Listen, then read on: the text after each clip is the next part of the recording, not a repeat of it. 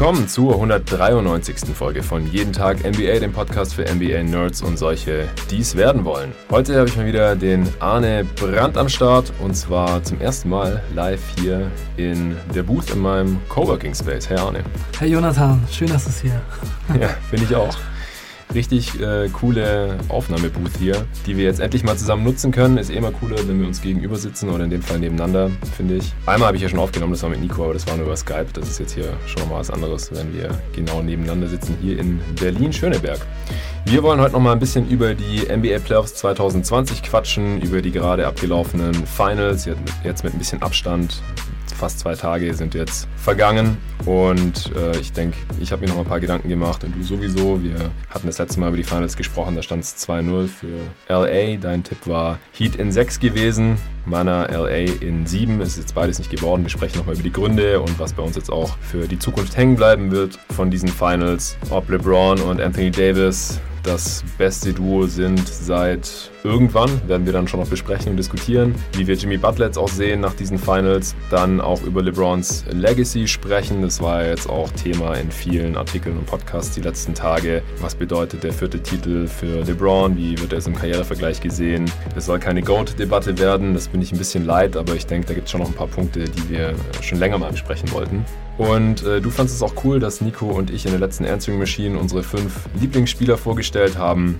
Und hattest du auch Bock drauf? Das machen wir dann zum Abschluss von diesem Pod hier heute. Ich habe mega Bock. Ja, ich auch, total. Und noch eine Sache, nachdem, also als wir das letzte Mal gesprochen haben, da stand es ja 2-0 für die Lakers und, mhm. nee, ich glaube 1-0 für die Lakers. Stimmt, das war Vorspiel 2 mhm. noch. Das war 1-0 für die Lakers mit ja. Nico zusammen und mit David zusammen. Mhm. Und da haben wir alle nochmal einen Tipp abgegeben und wir haben, glaube ich, alle drei 4-1 dann zu dem Zeitpunkt für die Lakers gesagt, weil halt in Spiel 1 diese ganzen Verletzungen da zustande gekommen sind. Stimmt, stimmt. Da lagen wir dann ja gar nicht so weit daneben. Ja, richtig, genau. Im Endeffekt hat Miami dann noch zwei gewonnen. Aber das, äh, da waren ja auch absolute Heldentaten von Jimmy Butler für nötig. So, bevor es gleich losgeht, noch zwei Reviews. Da gibt es immer Shoutouts für Reviews auf Apple Podcasts für diesen Podcast hier. Bester deutscher NBA-Podcast, sagt Pete Green. Pete Green ist auch Supporter geworden. Das hatte ich neulich schon mal hier im Pod erwähnt. Hat auch einen Shoutout für bekommen und jetzt noch für seine tolle Review, die er geschrieben hat. Fünf Sterne. Wie der Titel schon sagt, meiner Meinung nach der beste NBA-Podcast. Jonathan bringt konstant Content während der Playoffs fast täglich. Corona-bedingt gab es ein paar coole Formate, die in Zukunft hoffentlich wiederkommen. Seine Stimme ist total angenehm und es sind ständig super coole Gäste da und die Diskussionen und Themen sind einfach super. Unterstützt den Dude, er hat es verdient. Ja, vielen Dank für, für diese Review, Pete. Und heute auch wieder ein super cooler Gast am Start. Coole Formate. Ich denke mal, es geht hauptsächlich um die Redrafts. Das ist auch wieder geplant und zwar mit Arne. Du hast dir auch schon die NBA Draft von 98 ein bisschen genauer angeguckt. Ich denke, das wird wahrscheinlich unser nächster gemeinsamer Podcast. Ja, genau, ich habe schon reingeguckt. Ja, habe ich auch mega Bock drauf. Ein paar krasse Typen dabei. Guter Draft war das. Ja, das äh, ist mir auch schon bewusst, auch wenn ich mich jetzt noch nicht näher damit beschäftigt habe. Das äh, kommt dann noch. Das wird auf jeden Fall weitergeführt. Hatte ich ja auch schon ein paar Mal erwähnt. Nico hat auch Bock, die äh, Classes ab 2010 noch weiterzumachen. Mit dem hatte ich ja 2003 bis 2010 schon gemacht. Mit Hassan hatte ich die 96er Redraft gemacht, was auch einer der beliebtesten Podcasts aller Zeiten hier bei Jeden Tag NBA ist, wenn man sich so die Hörerzahlen anschaut. Auch die 2003er Redraft und die 2008er Redraft sind äh, richtig viel gehört worden und sind sehr gut angekommen. Deswegen bleiben wir da auf jeden Fall dran.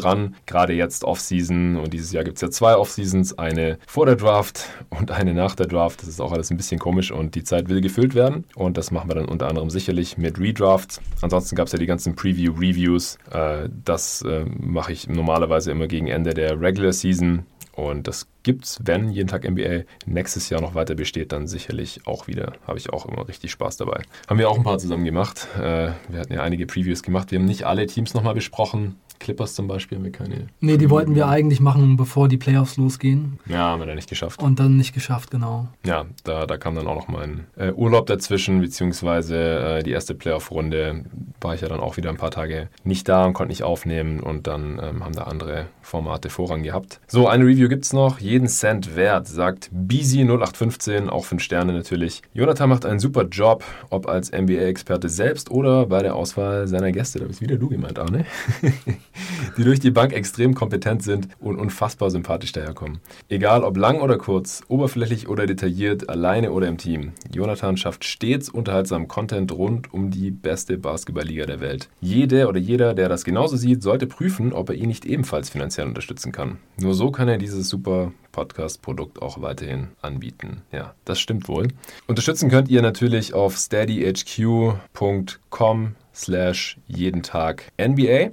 Da gibt es drei Supporter-Pakete zur Auswahl und das haben jetzt auch in den letzten Tagen nochmal zwei Dudes gemacht oder drei sogar. Der Stefan Lücker ist dazugekommen, hat eine Startermitgliedschaft abgeschlossen und der Martin Jetter ebenfalls. Und äh, Martin, aka MJ, ist auch ein alter Kumpel von mir aus dem Uni-Basketball. Äh, vielen Dank dir. Ich wusste ja schon länger, dass du den Pod hier hörst und ich denke, jetzt hast du die Meisterschaft der Lakers 2020 zum Anlass genommen.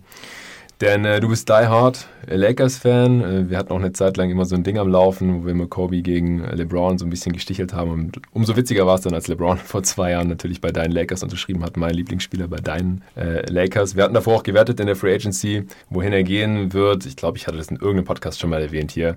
Und du hast gesagt, der kommt zu den Lakers. Und ich habe dagegen gewettet. Und weil du gewonnen hast, musste ich dir dann ein LeBron Lakers Jersey spendieren. Ja, äh, völlig gerechtfertigt und da jetzt auch einen Titel geholt hat für deine Lakers, kann ich auch damit leben. Ähm, bevor wir gleich nochmal über diese Finals sprechen, Arne, was ist denn bei dir so hängen geblieben jetzt von, von diesen Playoffs? Es gab ja noch ein paar andere coole Serien. Also ich fand allgemein, diese Playoffs waren äh, super interessant zu verfolgen. Die ganzen Adjustments immer, äh, coole Matchups.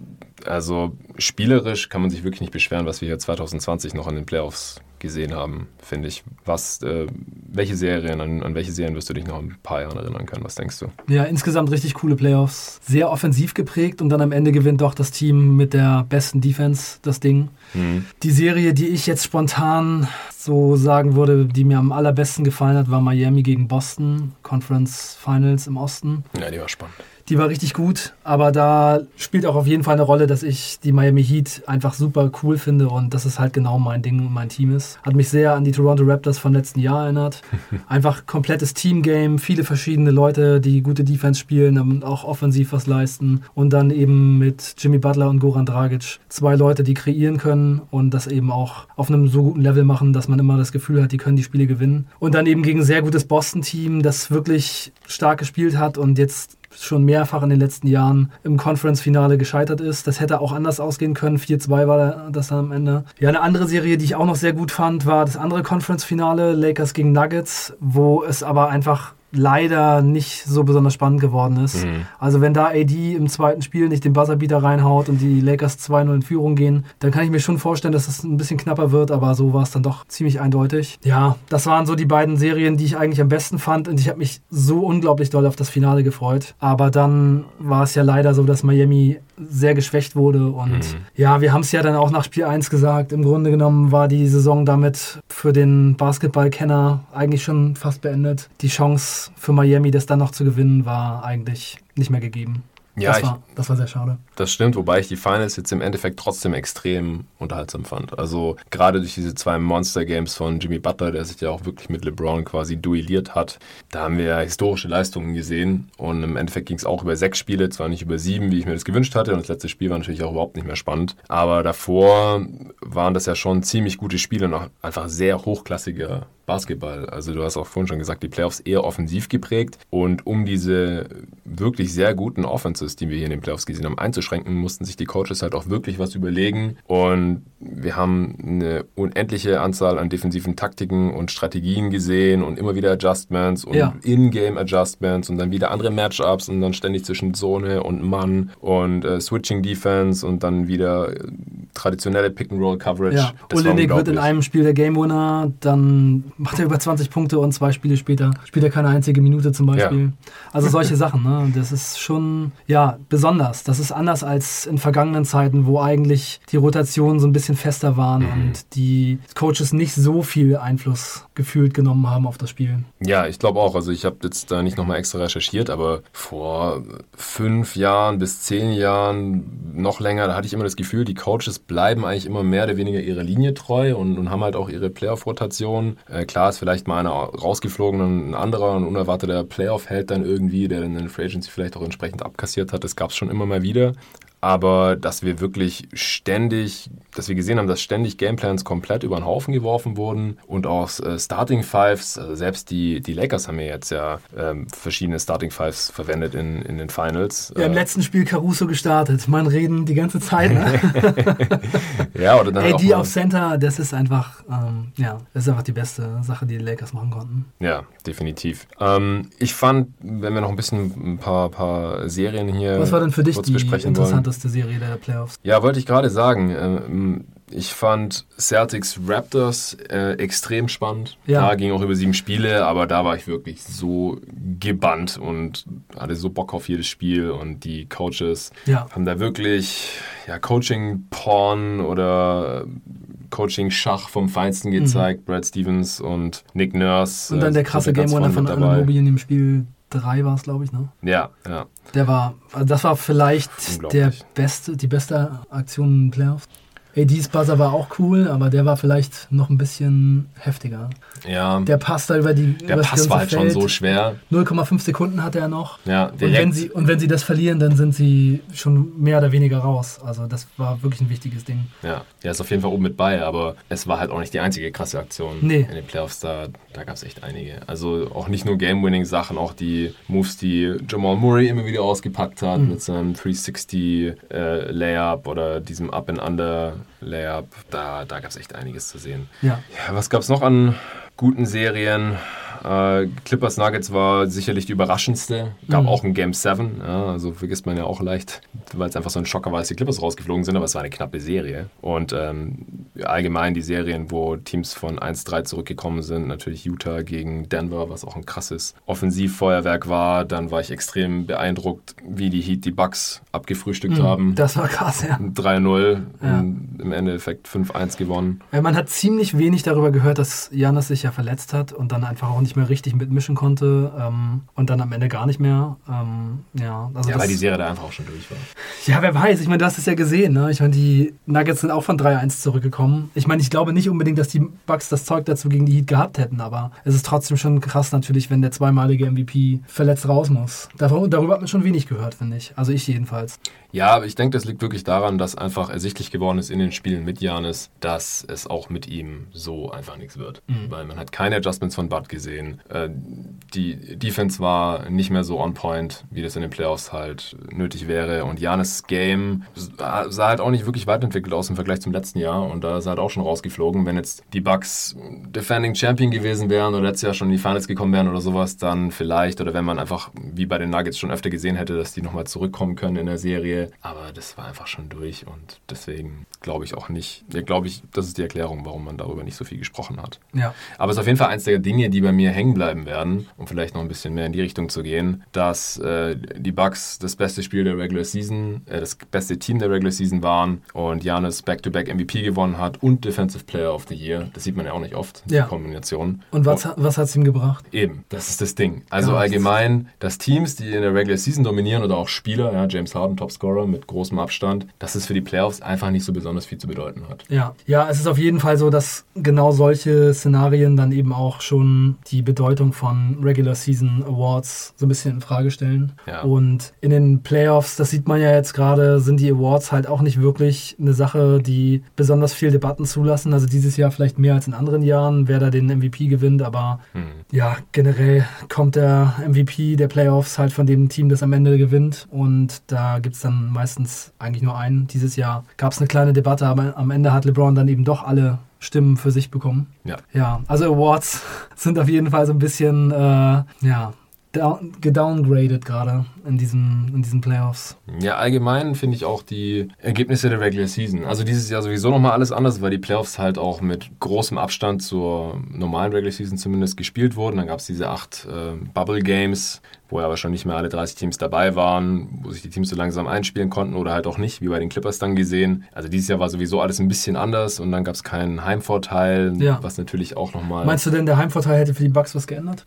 Ja, in irgendeinem Podcast hatten wir da auch schon mal kurz drüber gesprochen. Ich glaube, das war mit Nico in der Answering Machine, wenn es äh, unter normalen Umständen, glaube ich halt, dass die Bucks nicht die ersten beiden Heimspiele gegen die Heat verlieren. Das kann ich mir aber nicht vorstellen. Das, das war ja so schon krass, aber wenn sie dann auch noch, wenn dann die ersten drei, zwei der ersten drei Spiele noch zu Hause sind, also das kann ich mir aber nicht vorstellen. Es ist schon so, glaube ich, dass der Heimvorteil, der ist ja auch real. Man sieht es ja statistisch gesehen, gewinnen die Heimteams ja zu was? Ich glaube 60 Prozent oder so. Also wenn es 60-40 ist, mhm. dann ist halt 20 Prozent Punkte Unterschied. Das ist schon sehr, sehr signifikant. Ja, und auch, dass die Miami Heat als Five Seed das erste Mal in der Geschichte, dass ein Five Seed in die Finals gekommen ist und ja. die hätten sonst in jeder Runde auswärts rangemusst. Also ja hätten keinen Heimvorteil gehabt. Hätten dann auswärts gegen die Pacers schon gewinnen müssen, dann gegen die Bucks gewinnen müssen und gegen die Celtics. Also ob man das geschafft hätte, das ist natürlich auch noch eine andere Frage. Nichts wegzunehmen von den Heat, aber das äh, ist nicht ohne Grund so, dass noch nie ein Five-Seed es geschafft hat. Ein ja. Six-Seed hat es ja schon mal geschafft, das waren die Rockets. Und ein Eight-Seed. Ein Eight-Seed hat es auch schon geschafft, die Knicks, genau. Beide Playoffs habe ich auch natürlich gesehen. ich bin schon etwas länger dabei. Das ja. war 95, bei den Rockets und 99 bei den Knicks. Ich habe beide Playoffs nicht gesehen, das war vor meiner Zeit. das hast du mir voraus. Ja, ich glaube halt, man kann nicht wirklich den Case machen, dass die Heat, dass es ein großer Grund war, dass die Heat jetzt in die Finals eingezogen sind, weil halt keine der Serien so super knapp war. Also gegen die Celtics noch am ehesten, aber Pacers war halt ein Sweep. Ich glaube, Indiana hätte sonst vielleicht ein Spiel geholt.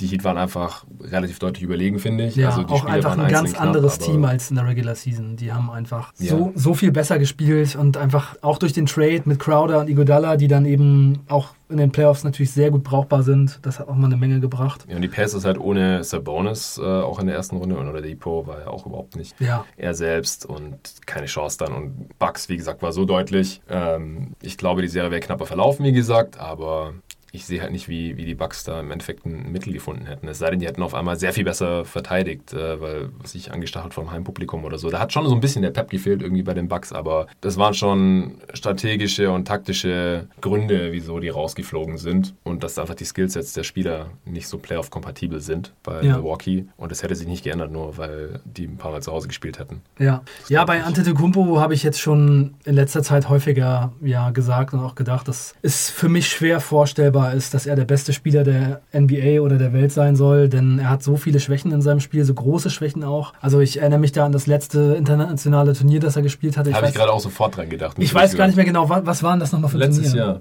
Jahr, äh, WM. WM, genau. WM bei Griechenland und dann eben mit dem Kader ohne besonders gute Spieler und ohne Schützen. Und da wurde er einfach auf dem internationalen Parkett von Mannschaften, die weit unter NBA-Niveau performen, mhm. komplett ausgeschaltet. Also wirklich so ausgeschaltet, dass er es teilweise noch nicht mal geschafft hat, zehn Würfe pro Spiel zu nehmen. Ja, abartig. Und das soll der beste Spieler der Welt sein. Also das würde einem LeBron oder Kawhi oder KD niemals passieren. Richtig. Und das hat man jetzt eben auch in den Playoffs gesehen. Also man braucht eben genau diese Leute, die den Ball in der Hand haben, gefährlich sind, nicht zu stoppen sind oder dann eben so viel Gefahr ausstrahlen, dass sie die Double Teams ziehen und dann eben die Schützen bedienen. Die Schützen sind für solche Spiele natürlich wichtig, aber ja, wenn man sich komplett stoppen lässt von aller Welts Defenses, dann ist nicht so viel dran, würde ich sagen. Ja, das Ding ist halt, in der Regular Season wird nicht so detailliert gegameplant. Oh Gott, schreckliches Wort. Äh, da stellen sich die Coaches nicht so auf jedes einzelne Spiel ein, auf jeden einzelnen Gegner. Man hat nicht die Zeit und auch nicht den Kopf dazu. Und die Spiele sind auch einfach nicht wichtig genug. Es gibt 82 Spiele, wenn man eins verkackt, hat man noch 81 weitere. Äh,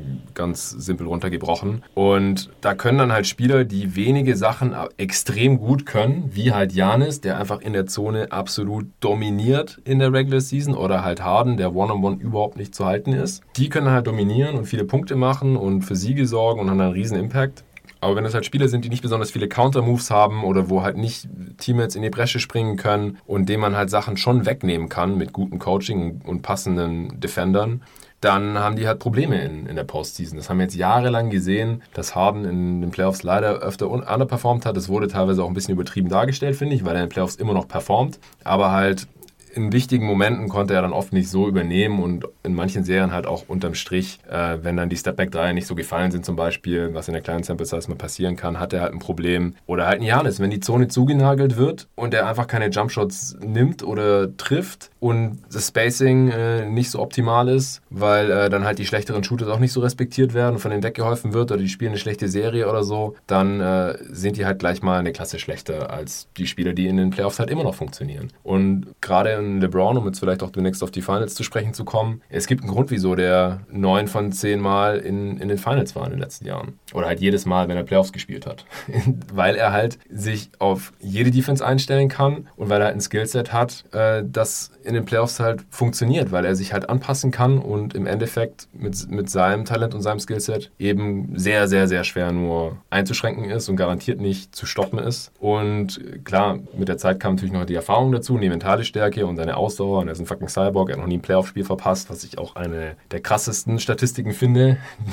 er hat noch nie ein Playoff-Spiel verpasst. Das ist, und er hat die meisten Playoff-Spiele aller Spieler gespielt. Ja. Das ist so eine heftige Kombination. Er hat 82 Playoff-Spiele mehr gemacht als Michael Jordan. Ich dachte 81, aber ist ja auch egal. Also im Prinzip eine, eine extra Regular Season nur an Playoff-Spielen ja. mehr als Michael Jordan, der halt immer noch von den meisten als äh, GOAT angesehen wird. Das ist alles äh, unglaublich und halt auch kein Zufall. Das liegt einfach daran, dass LeBron sehr viel Playoff-kompatibler ist als zum Beispiel ein Janis oder ein James Harden, die ähm, der eine wurde MVP nach der Topscorer in der Regular Season. Das, das sind halt unterschiedliche Games fast schon. Und ich habe das Gefühl, die letzten Jahre geht es immer weiter auseinander, was in der Regular Season wichtig ist, um da einen guten Rekord, eine gute Bilanz zu bekommen, und was in den Playoffs wichtig ist, um da mehrere Serien gewinnen zu können. Ja, ich finde auch, dass man dieses Jahr auch wieder in den Playoffs gesehen hat, dass es sehr wichtig ist, dass man ganz viele verschiedene Sachen in der Offensive hat, die man nutzen kann. Also zum Beispiel zum Korb gehen, Freiwürfe ziehen, Dreier treffen, ähm, verschiedene Leute, die mal heiß laufen können. Und das haben eben die Lakers und die Heat beide in gewisser Weise, auch wenn die Lakers nicht so ein gutes Halfcourt-Offense-Team sind, aber mit LeBron hat man halt immer noch genug Firepower, dass man damit eben überleben kann, gerade wenn man ja. so eine gute Defense hat. Aber bei Miami hat man es zum Beispiel gesehen, die haben halt auf ganz unterschiedliche Art und Weise gescored. Teilweise haben sie dann eben doch mal ein paar Spiele dabei gehabt, wo sie weniger Dreier getroffen haben und wo der Dreier nicht so gefallen ist, aber dann kommt eben Jimmy Butler 14 Mal an die Freiwurflinie und äh, solche Sachen, sie gehen dann eben teilweise härter zum Korb, auch wenn das dann eben gegen die Lakers nicht mehr ganz so gut funktioniert hat. Aber die Lakers sind eben auch verdient dann Champion geworden. Aber man sieht eben schon, dass Teams, die sehr einseitig spielen, die größten Probleme haben. Also da jetzt mal die Bugs zu nennen, die sehr unvariabel spielen, auch nicht bereit sind, ein bisschen zu experimentieren. Also auch nicht zum Beispiel mal mit Antetokounmpo auf Center spielen und sowas. Ja. Oder die Rockets, die einfach einen Stil haben, von dem ich ja in den letzten Jahren schon teilweise gedacht habe, man könnte damit mehr Erfolg haben. Aber da war eben auch mit Chris Paul zum Beispiel noch ein bisschen mehr Variabilität drin. Ja. Und der hat sich eben auch genau diese Freiräume dann rausgenommen, zum Beispiel um die Freiwurflinie herum und hat da seine Würfe gekriegt und so. Aber jetzt eben mit Russell Westbrook und Harden haben sie dann eben schon sehr, sehr einseitig gespielt und das ist dann eben sehr leicht ausrechenbar, auch wenn man sagen muss, dass Russell Westbrook wirklich einfach nicht in Form war in diesen ja. Playoffs. Also ja. die Rockets hätten schon in Bestform, sagen wir mal, wenn sie die Form aus dem Februar gehabt hätten und damit in die Playoffs gegangen wären, dann hätten sie vielleicht auch ein bisschen mehr Chance gehabt, was zu reißen. Da war schon bestimmt ein bisschen mehr drin als das, was sie jetzt gezeigt haben, aber jetzt im Endeffekt dann eben achtkantig rausgeflogen. Ja, bei den Rockets ist es halt so mit ihrem Stil, die können ihr Talentlevel damit overperformen, weil der Supporting Cast ist jetzt nicht so stark. Also die können alle schießen, das ist ja Darren Morey, dem Manager, auch wichtig natürlich, neben Westbrook und Harden halt die ganzen äh, Schützen zu haben. Aber ich weiß nicht, ein Ben McLemore oder oder vielleicht sogar ein Daniel House, die würden vielleicht in anderen Teams, die in die Conference Finals oder Finals wollen, vielleicht nicht mal in der Playoff-Rotation drinstehen oder in Austin Rivers vielleicht auch nicht. Also die spielen halt, weil sie ihre Dreier treffen können und einigermaßen äh, verteidigen können, zumindest halt in diesem System. Und dazu muss dann aber halt ein Harden die Leistung aus der Regular Season mindestens bringen äh, und halt ein Westbrook auch noch. Und dann kann es für die Rockets auch besser laufen. Das war jetzt in diesem Playoffs halt nicht gegeben. Also der Margin for Error, der wird halt kleiner bei, bei solchen Teams, die halt so relativ ein einseitig sind. Weil wenn die Sache, die sie gut machen, nicht funktioniert, dann haben sie halt keinen Plan B oder nur einen schlechten Plan B und dann wird es halt sehr schnell eng. Das haben wir halt bei, bei Teams wie den Bucks und den Rockets jetzt gesehen und auch bei, bei den Clippers. Ja, also wenn die halt ihren ähm, One-on-One äh, nicht mehr spielen können, der halt stark von den Einzelfähigkeiten von Kawhi Leonard und dem Shooting von Paul George und halt auch von äh, Louis Williams und Montrezl Harrell lebt, dann haben die halt keine Sets gehabt offensichtlich, auf die sie zurückgreifen können, wo halt auch mal ein freier Wurf rauskommt, der dann, der dann überdurchschnittlich oft getroffen wird. Ja, das, ähm, das war halt bei Teams, die jetzt im Endeffekt auch enttäuscht haben, wahrscheinlich dann unterm Strich ein Problem. Sachen, die in der Regular Season halt noch gut geklappt haben, bei den Clippers ja auch, die waren, ich glaube, Top 5 in Offense und Defense, aber in den Playoffs dann halt nicht mehr. Wie gesagt, bei den Clippers kamen jetzt noch äh, einige Gründe raus, die da mit reingespielt haben sollen. Natürlich waren sie nicht eingespielt, das war offensichtlich, weil Spieler halt Bubble Games verpasst haben, Vorbereitung verpasst haben äh, und halt auch mentale Gesundheit. Klar, nicht jeder Spieler, nicht jedes Team kam super gut klar in dieser Bubble-Situation, da eingesperrt zu sein äh, und nicht viel anderes tun können, als im Hotel rumzuhängen, mit dem Team jetzt rumzuhängen und äh, ein bisschen auszuspannen und halt Basketball spielen zu müssen. Da äh, kamen offensichtlich auch eine, einige Spieler besser mit klar, einige Teams besser mit klar als andere. Wäre das dein Ding? Könntest du dir das gut vorstellen? Das wäre voll mein Ding. Ich habe auch schon öfter das gedacht, voll mein was, Ding. Was haben die denn, ey? In einem Hotel mit Seeblick wohnen und ja. äh, einfach jeden zweiten Tag nur Basketball spielen und ansonsten die Beine hochlegen. Ja, also zwölf Monate im Jahr ist dann schon hart. Also vor allem halt am Anfang, als niemand rein durfte, keine Freundin, Familie, Kinder oder sowas. Äh, aber für zwei Monate oder sowas, ja, hätte ich voll Bock drauf. Also wenn man das mal irgendwie organisieren kann, wir gehen irgendwo hin äh, nach Florida, wo die Sonne scheint, draußen Pool und dann einfach jeden Tag zocken oder jeden ja. zweiten oder zwischen äh, 2K zocken oder irgendwie abhängen, äh, wäre ich sofort dabei. Ja. Aber es also halt auch glaub, leichter die, gesagt als getan. Ich glaube, die ersten zwei Wochen ohne Familie sind schon ein bisschen Urlaub und danach wird es dann schwierig. Du bist der Familienvater unter uns. Ich habe ja. hab nur eine Freundin.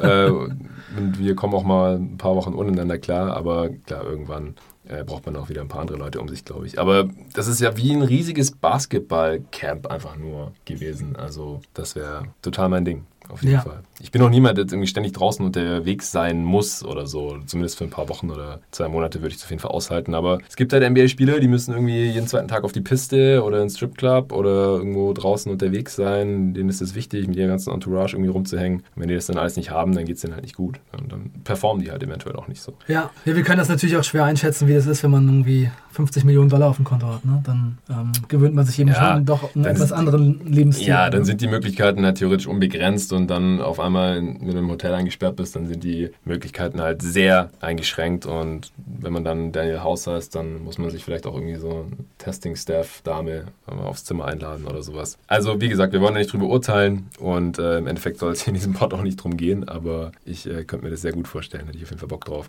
Ja, was bleibt denn bei dir jetzt so von, von den Finals hängen, von den äh, Lakers noch so hängen? Wir sprechen gleich noch ausführlich über LeBron. Äh, fangen wir vielleicht noch mit äh, Jimmy Butler an, dann können wir die Heat auch mal abschließen. Siehst du Jimmy Butler jetzt anders als vor den Finals oder vor den Playoffs insgesamt? Da muss man, finde ich, schon vorsichtig sein. Ich finde, er hat gute Playoffs gespielt, aber es war jetzt auch insgesamt nicht super dominant. Und er hat jetzt zwei richtig verrückte Spiele in den Finals gemacht. Das ist natürlich schon so, dass dadurch sein Stock bisschen hochgegangen ist. Ähm, also jeder, der mit LeBron toe-to-toe -to -toe gehen kann in den Finals, ähm, muss natürlich danach ähm, mehr Respekt bekommen als vorher. Also ich finde, allein mit seinem Team als bester Spieler in die Finals zu kommen und da über sechs Spiele zu gehen und dann eben solche Performances abzuliefern, damit hat er auf jeden Fall sein Standing in der Liga schon auch in der Geschichte der Liga gesteigert. Es gibt viele, viele sehr gute Spieler, die das nicht geschafft haben. Von daher schon, aber ich finde, man sollte da jetzt auch nicht äh, ähm, völlig über Bord gehen mit der Meinung über Jimmy, denn er hat schon auch teilweise einfach sich eher eingegliedert, was ich nicht schlimm finde, was ich total okay finde, aber er hat in den ganzen Playoffs nur zweimal, nee, dreimal mehr als 20 Würfe genommen. Ähm, natürlich kommt er dann teilweise auch nochmal zehnmal zwölfmal an die Freiwurflinie, in der ersten Runde sogar einmal 20 Mal. Das ist schon krass gewesen, aber da ist die Debatte dann eben schon, ist er tatsächlich ein Top-10-Spieler oder ist es eher so ein Top-15 oder Top-20-Spieler? Und ähm, also Leute, die ich auf jeden Fall lieber in meinem Team hätte, wären schon mal LeBron, AD, Kawhi, Antetokounmpo auch. Ähm, auch wenn man dann eben das richtige Team um ihn herum bauen muss, aber ich denke schon, dass er... Auch in den Playoffs ja, also bei ihm bräuchte man das richtige Team um ihn herum. Aber ich glaube, wenn er einen richtig guten Playmaker ähm, dabei hätte, dann ähm, würde, das schon, würde das schon so sein, dass ich ihn. Also ich glaube, wenn Janis das richtige Team und sich auch mal nicht umsonst zweimal MVP. Er, er braucht, also der bräuchte halt, also da wäre zum Beispiel so eine Sache, ich kann mir vorstellen, wenn man einfach AD und Janis austauscht, dass die Lakers dann halt ähnlich gut spielen, ein bisschen anders natürlich. Und ähm, in gewissen Bereichen wäre es auch schwierig. Aber ich glaube ja. zum Beispiel, dass die Lakers noch besser in Transition wären, ähm, dass sie defensiv ähnlich gut wären. Ihr habt ja auch darüber gesprochen. Mhm. Also ich sehe Janis trotzdem natürlich als super krassen Spieler, den man einfach nur mit den richtigen Leuten umgeben muss. Und das ist in Milwaukee und mit dem richtigen Coach und mit dem richtigen System eben auch. Also zum Beispiel, ich würde Janis auf Center spielen. Also ja. das wäre halt so eine Sache. Das, und das nicht auch noch nicht, das noch nicht mal zu probieren. Auch in der Regular Season noch nicht mal wirklich zu probieren. Also das, ähm, ja, finde ich dann schon sehr enttäuschend von jemandem, der, ich glaube, Bad war sogar dreimal Coach des Jahres schon, ne? Zweimal mindestens. Ja, aber aber es ist halt ein Regular Season Award. Eine Championship hat ja. er noch nicht gewonnen. Im Regular Season ist Bud top und ja. Janis auch. Ja. Ähm, ich glaube, man muss halt differenzieren, wenn wir jetzt Richtung Butler Top 10 Spieler kommen und da wird es noch einen separaten Podcast zu geben, ja. zu den vielleicht sogar Top 20 Spielern äh, der NBA 2020. Denn Top 10 ist schwierig, finde ich gerade. Also da muss man dann allein schon mindestens über 13, 14 Spieler sprechen, wenn es um Platz 9 und 10 geht wahrscheinlich und dann kann man auch gleich Top 15 oder Top 20 machen. Äh, aber jetzt nur mal spezifisch auf Jimmy Butler bezogen. Ich wollte gerade noch aufzählen, wen ich alles vor ihm hätte. Soll ich das mal kurz machen? Ja, warte ganz kurz. Ich ja, finde, man muss klar. grundsätzlich unterscheiden, will man den Spieler für die ganze Saison haben, also Regular Season plus Playoffs, oder äh, geht es dann jetzt wirklich nur um die Playoffs? Und ich glaube, wir haben da gerade einen riesigen Recency Bias, was die Playoffs angeht, weil da muss man halt erstmal hinkommen und man braucht eine gute Platzierung normalerweise. Wir haben es ja vorhin schon gesagt, einmal Platz 6, einmal Platz 8 und einmal Platz 5 und sonst brauchst du eigentlich Heimrecht, um in die Finals zu kommen. Das geht sonst normalerweise nicht und dafür brauchst du wiederum eine gute Regular Season und dafür brauchst du einen Star, der in der Regular Season performt. Nicht zu viele Spiele verpasst und einfach auf einem Niveau spielt, dass das Team halt Top 4 in, in der Conference ist. Und das ähm, hat Jimmy Butler halt auch noch nicht so oft gezeigt. Äh, ja, und dann muss man auf jeden Fall ja auch noch dazu sagen, es ist ein Teamgame und Jimmy Butler hat halt ein sehr, sehr gut passendes Team für sich, für sein Skillset, für die Playoffs, ähm, mit vielen Leuten, die ganz mhm. variabel sind, mit sehr guter Defense, mit ähm, Goran Dragic, der da auch einfach sehr viel von dieser Nummer 1 Option ihm abgenommen hat. Der war der Topscorer bis zu den Finals. Ja, ja, ja. Bis er sich verletzt hat, war er der Topscorer. Ja, und Jimmy Butler hat eben teilweise wirklich auch passiv gespielt. Er macht natürlich ganz viele verschiedene Dinge fürs Spiel und er ist auf jeden Fall so ein Spieler, den man sich anguckt und denkt, ja, das, was er auf dem Feld macht, das ist alles gut. Ganz viele kleine Sachen, richtig gute Defense, viele Assists, viele Rebounds, viele Plays einfach auch für seine Mitspieler. Und es ist ja auch teilweise gut, wenn ein Spieler nicht zu viele Würfe nimmt, weil man kann eben nur so und so viele richtig gute Würfe kriegen. Aber also mir wäre es halt einfach nicht dominant genug. Und da sehe ich dann doch schon wahrscheinlich einfach sehr viele Sp Spieler vor ihm. Ja, jetzt, ich bin mir gerade nicht sicher, hier wird der Coworking Space gerade geputzt, weil hier ist jetzt schon niemand mehr außer uns. Und es wird gerade gesaugt und ich bin mir nicht sicher, wie laut das ist auf der Aufnahme. Warte mal. Ja, es schlägt auf jeden Fall aus. Also ja, ich würde sagen, wir machen, wir machen, eine kurze Pause und nehmen dann gleich weiter auf. Ja. Ähm, ich glaube, ich mache unterbrechen hier. So, Pause vorbei. Ja, zu Jimmy Butler. Also ich sehe das alles sehr ähnlich wie du, muss ich sagen. Ich finde auch, dass er jetzt teilweise schon fast ein bisschen overhyped wird und ich habe das Gefühl, manche wollen ihn jetzt hier schon quasi in die Top 5 reinstecken oder sehen ihn jetzt safe als Top 10 nach dieser Finals-Leistung. Aber die NBA besteht halt nicht nur aus den Finals. Er hat schon ziemlich gut gespielt unterm Strich in den Playoffs und auch in der Regular Season. Er hat 20, 6 und 7 oder sowas aufgelegt. Ja, 20, äh, 19,9 Punkte, 6,7 Rebounds und 6 Assists im Schnitt, auch 1,8 Steals. Ähm, sehr krasses Offensivrating von 123, obwohl sein Jumpshot in der Regular Season ja überhaupt nicht gefallen ist. Da hat er die schlechtesten Quoten gehabt von allen Spielern, die da eine signifikante Sample Size hatten von äh, Jumpshots, also auch lange Zweier und auch die Dreier. Und war halt trotzdem noch extrem effizient, weil er halt Freiwürfe zieht, auch wie, wie ein Verrückter. Das hast du ja gerade alles schon dargelegt. Hat auf jeden Fall auch ein einen krassen Impact aufs Team, auch auf seine Teammates. Das lässt sich sicherlich auch nicht alles in Zahlen jetzt belegen oder so, aber das, da ist er jetzt auch nicht der einzige Spieler, also gerade in der, in der Regular Season. Er ist hat natürlich schon einen Wert, wenn man noch einen Gang hochschalten kann in, in den Playoffs oder in den Finals. Also auf der, auf der größten Bühne, die es gibt. Und das tun viele Spieler halt nicht oder spielen dann sogar schlechter. Und mir sind die Playoff-Leistungen auch immer schon extrem wichtig bei der Spielerbewertung, weil da geht es halt um die Wurst. Und wenn du Schwächen im Spiel hast, dann werden die halt gnadenlos offengelegt. Und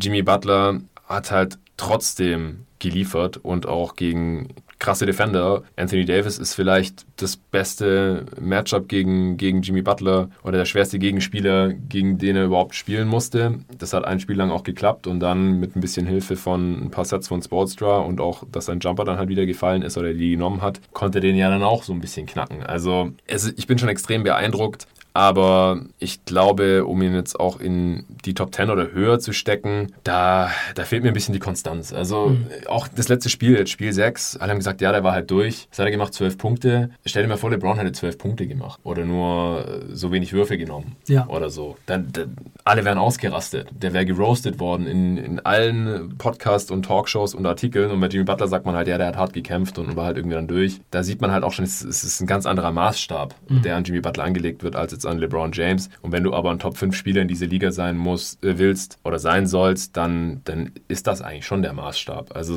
Butler hat in den Playoffs immer wieder Spiele gehabt, wo er sich offensiv zu sehr zurückgehalten hat einfach. Ja. Also er stellt es dann zwar selbst so dar, als würde sein Team jetzt den Vortritt lassen und so. Und solange das Team gewinnt, kann man da ja auch nichts sagen. Aber wenn das Team halt verliert und der hat nur 13 Punkte gemacht oder sowas, das passiert halt den Top 5 Spielern und wahrscheinlich auch, wenn man dann über die Top 10 diskutiert, den, den meisten dann halt nicht so oft. Ja, also jetzt zu dem Spiel von Jimmy Butler, wo er 12 Punkte gemacht hat, jetzt Spiel 6. Jimmy Butler hat halt einfach zu viel machen müssen, was man eben auch in diese Debatte mit reinzählen muss auch. Er hat in den Finals halt zwischen 44 und 47 Minuten spielen müssen. Jo. Und LeBron, der hat halt äh, vier Spiele in den Finals unter 40 und dann die letzten beiden halt 41 und ein paar zerquetschte gespielt. Mhm. Und Jimmy Butler hat halt in Spiel 5 47 Minuten gespielt, also mehr oder weniger durchgespielt das Spiel. Und dann ist eben die Luft raus. Also es ist einfach dann zu viel gewesen. Und das muss man auch dann mit einbeziehen in die Debatte, dass er eben diese krassen Leistungen gebracht hat, aber eben auch in mehr Minuten, als er über eine ganze Serie gehen kann. Und dann kommt eben so ein Spiel 6 dabei raus. Und wenn nicht in Spiel 1 Dragic und Bam sich verletzt hätten, dann wäre die Rolle von Butler auch nicht so groß mhm. gewesen, dann wären die Leistungen auch nicht so gigantisch und historisch gewesen ja, und dann würde man auch ein bisschen anders über ihn gerade reden. Also es war einfach auch ein bisschen der Situation jetzt geschuldet, dass diese Riesenleistungen rausgekommen sind, denn wenn man äh, einem richtig guten NBA-Spieler, einem Top 15, Top 20 Spieler der NBA in den Finals 47 Minuten gibt, dann kommen natürlich eine Masse Stats dabei raus. Das ist einfach so.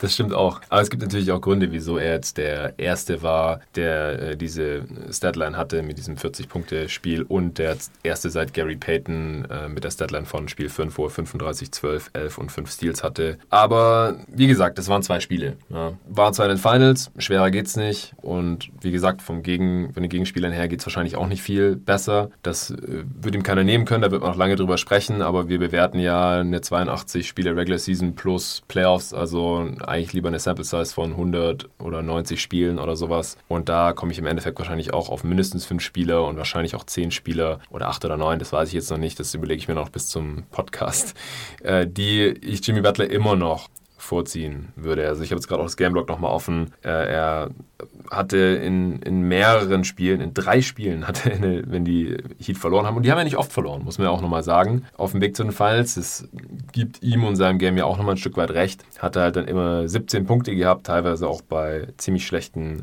Quoten. Äh, einmal hat er sechs Punkte nur gehabt, aber das war in einem Sieg gegen Indiana, hat er nur 23 Minuten gespielt. Ich weiß gar nicht, ja. was da war.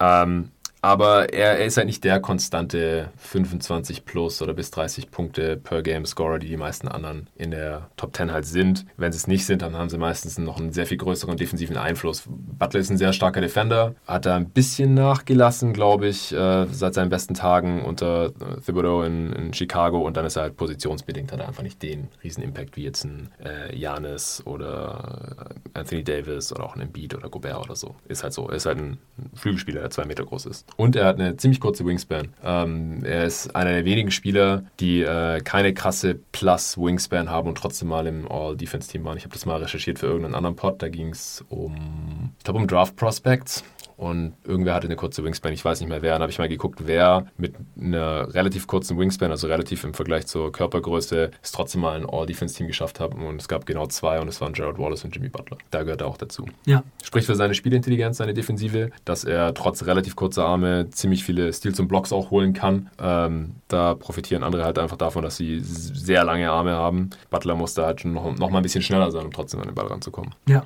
Wen hattest du jetzt noch vor ihm? Also ich äh, habe das auch nur mal so kurz aufgeschrieben, wenn du den Pod machst. Vielleicht bin ich ja, da dabei. muss ich jetzt auch nicht eine Reihenfolge Also, vorlegen, aber LeBron, AD, Kawhi, Giannis, Doncic, Jokic, Lillard, Steph sind acht. Durant, wenn er fit ist. Tatum eventuell auch noch. Mhm. Ähm, da denke ich schon, dass das über die ganze Saison vielleicht auch noch mir ein bisschen mehr wert wäre, auch mit dem Dreier und die Defense halt auch krass. Also Tatum wahrscheinlich auch, das wären dann 10 und dann könnte ich mir vorstellen, dass Butler so langsam kommt. Also 10 habe ich auf jeden Fall, würde ich sagen. Harden, ähm, da, also bei Harden muss ich echt sagen, dass es einfach so eine Sache ist. Ich glaube einfach nicht mehr daran, dass der Spielstil, den Harden spielt, in den Playoffs wirklich erfolgreich sein kann. Und ich müsste einfach von Harden mal wieder ein bisschen was anderes sehen. Also mhm. da habe ich dann doch lieber jemanden, der sich ins Teamgefüge eingliedert. Aber sicherlich Harden wäre normalerweise auch jemand, den ich da besser sehen würde, wenn er dann einfach ein bisschen variabler spielt und einfach mehr Playoff-Basketball spielt, wie er sein muss. Also ich glaube, dass wir das vielleicht in der nächsten Saison sehen könnten. Wir hatten ja auch darüber schon gesprochen, mit einem neuen Trainer und vielleicht nochmal wieder ein bisschen mehr anderes Cuts und mhm. vielleicht sogar ein bisschen Midrange-Game. Ich meine, alle diese Leute, die ich gerade aufgezählt habe, zeichnen sich unter anderem dadurch aus, dass sie von überall auf dem Feld gefährlich sind. Und in den Playoffs geht es eben darum. Außer Janis. Ja, genau. Janis, äh, Janis ist die Ausnahme, ja, das stimmt, ja. Aber ähm, genau die anderen zeichnen sich halt dadurch aus, dass sie von überall auf dem Feld gefährlich sind und dass sie eben in den Playoffs, was man eben braucht, die Offense dann eben am Laufen halten und sich nicht unbedingt Sachen wegnehmen lassen. Und ich habe das Gefühl, so wie die Rockets gespielt haben, kann man eben Harden doch besonders in der entscheidenden Phase immer ziemlich aus seinem Game bringen, ihn dazu bringen, den Ball abzuspielen, andere Leute finishen zu lassen und so. Und das da würde es halt Wege geben, dagegen vorzugehen. Auch Harden ist bestimmt auch jemand, der eigentlich so ein Post-Up-Game noch haben könnte oder sowas. Aber er hat das halt alles einfach komplett weggelassen, nicht weiterentwickelt, äh, aus seinem Game gestrichen und so. Das ist mir einfach ein bisschen zu einseitig. Und ich glaube, dass das in den Playoffs dann doch vielleicht leichter zu stoppen ist. Ja, es liegt einerseits am Skillset, aber mir hat Harden noch nicht gezeigt, dass er diesen, das sind jetzt einfach sehr weiche Begriffe, aber diesen Biss oder diese ja. Mentalität einfach hat. Diese Killer-Mentality, die viel zitierte, die fehlt mir bei ihm einfach. Das so. ist der größte Unterschied. Das ist das, das, ja. ist das Ding. Man, also man spricht ja immer von diesem, mit wem würde man äh, oder wen will man in seinem Fuchsloch haben? Who do you want in your foxhole? Da gibt es ein paar Podcaster, die das gefühlt in jedem dritten Podcast sagen. ähm, und da wäre halt Jimmy Butler jemand, mit dem man auf jeden Fall in so ein Game 7 reingehen will. Und bei James Harden fragen sich die Teammates wahrscheinlich schon, was macht er heute? Irgendwie äh, kämpft er richtig hart oder geht er wieder so ein bisschen unter? Mhm. Also und gerade wenn man jemand ist wie Harden, der halt in seinem Spiel das Scoring als die große Stärke hat und dann so viele Spiele dabei hat, wo er einfach im vierten Viertel ganz viele richtige Basketball-Plays macht, aber einfach selber wenig wirft. Das ist einfach etwas, was er sich auf jeden Fall vorwerfen lassen muss, wo man einfach bei Butler schon gesehen hat, dass er da mit dem entsprechenden Druck zum Korb geht. Mhm. Was aber auch, glaube ich, teilweise einfach in dem Spielsystem der Rockets liegt. Denn wenn einfach nicht andere Leute da sind, die Druck auf die Defense machen, dann muss er das eben immer machen und dann ist es eben leicht ausrechenbar. Und wenn man dann eben den Ball passt und da steht Austin Rivers oder irgendeiner Jeff Green. Jeff Green. Ja, dann muss man es halt irgendwie selber machen und dann geht der Pass zu einem mittelmäßigen Dreierschützen und die haben dann eben nicht die Eier in der Hose, um die Dinger reinzumachen. Ja, also ich glaube, also wenn man nur Regular Season anschaut, dann ist Harden halt auf jeden Fall in dieser Top 10 drin. Ja, ja, ja. Aber seine Playoff-Leistungen, die ziehen ihn da schon runter. Und ich habe jetzt auch schon von Rockets-Fans auf Twitter zum Beispiel gelesen, ich habe keinen Bock mehr auf Harden. Regular Season drauf geschissen. Ich brauche jetzt mal jemanden, der in den Playoffs performt und die haben das jetzt einfach zu oft gesehen, dass es halt von Harden dann irgendwie nicht kommt. Also er war ja schon verdammt knapp dran, muss man ja schon sagen. Ja. Sieben Spiele gegen die Golden State Warriors, die halt einfach das Überteam waren. Also klingt jetzt vielleicht hier auch ein bisschen krass und auch wahrscheinlich Recency Bias dabei jetzt bei uns. War auch Pech dabei, ja, diese 27 verworfenen Dreier von den Rockets, das wird denen noch ewig nachhängen und ich werde es wahrscheinlich noch 50 Mal in diesem Podcast hier sagen, wenn es den lang genug gibt, immer wieder wird es aufkommen. 27. 27 Dreier in Folge verballert, die Rockets im entscheidenden Spiel 7. Und ansonsten wäre Harden wahrscheinlich halt schon in den Finals gewesen und hätte vielleicht auch mal eins gewonnen. Das ist dann halt die nächste Spekulation natürlich, wie wäre es dann gelaufen gegen die LeBron Cavs. Aber das, was wir jetzt halt gesehen haben von Harden, da, da bin ich schon, schon beide. Da hätte ich jetzt äh, unterm Strich vielleicht auch lieber Jimmy Butler. Wenn ich halt sicher wüsste, ich komme in die Playoffs mit beiden, dann würde ich in den Playoffs gerne, glaube ich, lieber mit Butler weiterspielen, als jetzt äh, mit Das ist Harden. schon aber verrückt, ne? Ich meine, das hätte man vor der Saison wahrscheinlich nicht gedacht. Das hätte man auch vor diesen Playoffs nicht gesagt. Ja. Von daher eventuell auch Recency Bias bei uns. Wahrscheinlich. Deswegen bin ich ganz froh, dass wir noch ein bisschen Zeit haben. Was ist denn mit Embiid? Embiid oder Butler? Ich meine, Embiid hat jetzt ja gezeigt, dass ihm genau dieser Butler-Typ fehlt. Also Embiid bräuchte halt mhm. halt auch einen mega Sidekick. Also Embiid ja. bräuchte eben, also eigentlich geht es äh, Janis und Embiid genauso wie Anthony Davis. Stell ihnen jemand wie äh, LeBron zur Seite oder jemanden, der ähnlich viel fürs Spiel machen kann. Und sie sind halt der super Sidekick, aber als erste Option oder sogar bei Janis als derjenige, der den Ball in der Hand hat, ähm, das funktioniert einfach in den Playoffs nicht. Also bei Embiid ist es ja im Grunde genommen auch so. Man könnte sich schon mhm. vorstellen, dass er mehr Impact als Butler hat, aber Butler kann halt einfach übernehmen und Games in den Finals gegen die Lakers gewinnen.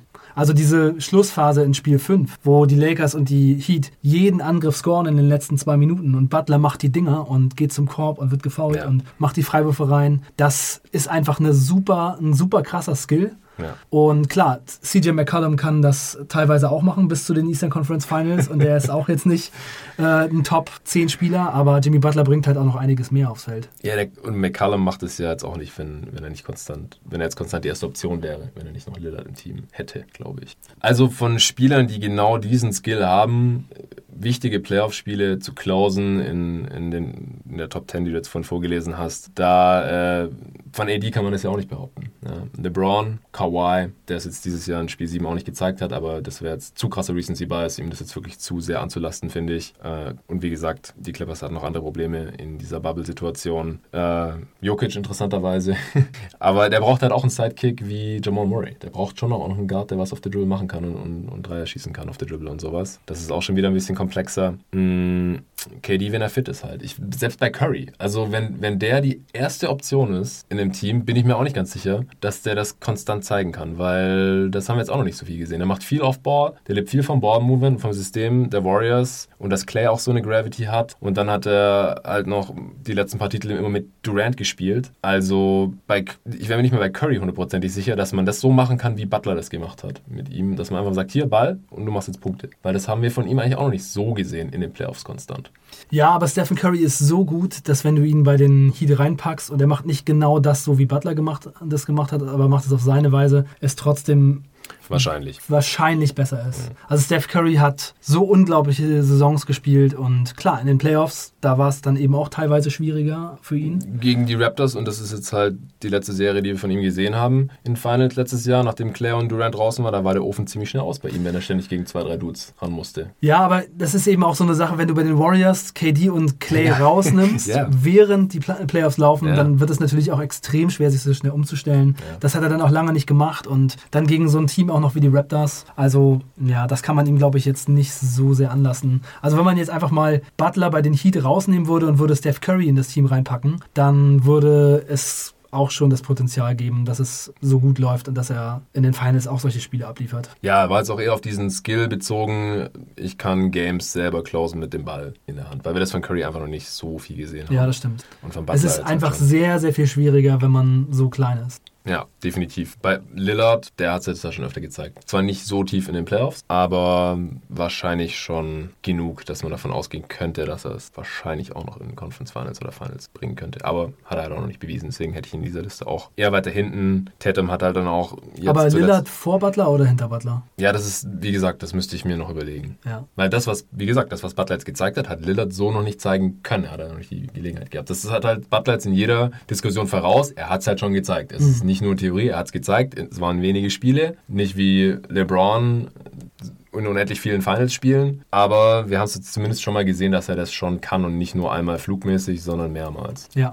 Und bei Tatum, da haben wir halt auch gesehen, dass der sich mal eine Auszeit, äh, eine Halbzeit gönnt wo er null Punkte macht, mehrmals. Ja, und dann ist halt schon schwierig für sein Team. Er ist noch jung, er hat auf jeden Fall das Potenzial dazu, das genauso zu machen wie Butler oder noch besser, weil er halt auch einfach diesen sehr, sehr guten Pull-Up-Dreier hat und so und dann halt auch Aufbau ganz andere Möglichkeiten. Und ja, was er jetzt schon gezeigt hat, dass, dass er überhaupt jetzt hier schon im Gespräch ist um die Top 10, das ist aller Ehren wert. Ja, ja, und bei Lillard ist es auf jeden Fall auch so, dass er teilweise eben auch in den letzten Jahren, wenn die weit gekommen sind, die Blazers-Serien dabei hatte, wo es gut gewesen wäre, wenn er so gespielt hätte wie Jimmy Butler und es kam nicht besonders viel. Zum Beispiel letztes hm. Jahr gegen die Warriors das war eine ziemlich schwache Serie von ihm. Die war dann halt auch irgendwann durch. Ja, und, ja, und ja. auch sieben Spiele vorher gegen Denver. Das ist, das ist schon, genau, das war das Ding. Also das weiß ich noch ganz genau. Äh, hatte ich hier im Pod damals auch gesagt. Die Blazers haben jetzt keine Chance gegen diese Warriors, weil die einfach komplett am, am Ende sind, körperlich. So ähnlich wie die Heat halt in Spiel 6. Ja. Und das macht es nochmal krasse, was, was LeBron halt immer wieder gezeigt hat, weil er halt jede Saison so lange gespielt hat, wie man nur spielen kann und trotzdem immer noch abgeliefert hat. Also ob er dann am Ende gewonnen hat oder nicht, er hat ja eigentlich immer geliefert, war sogar mal wirklich ernsthaft im Gespräch um Finals MVP, obwohl sein Team keine Chance hatte und halt lang nachdem andere Stars schon äh, zu Hause sitzen und sich ausruhen können und chillen und sich erholen und das, das bringt halt körperlich sonst so niemand. Also wir, wir akzeptieren es ja als legitimes ähm, Argument zu sagen, ja, Butler war halt durch oder Lillard war halt durch, ist ja nachvollziehbar. Guck mal, wie die gespielt haben, wie viele die gespielt haben, was die machen mussten für ihr Team. Und dann kommt halt dieser, dieser Cyborg namens LeBron James, der halt Jahr für Jahr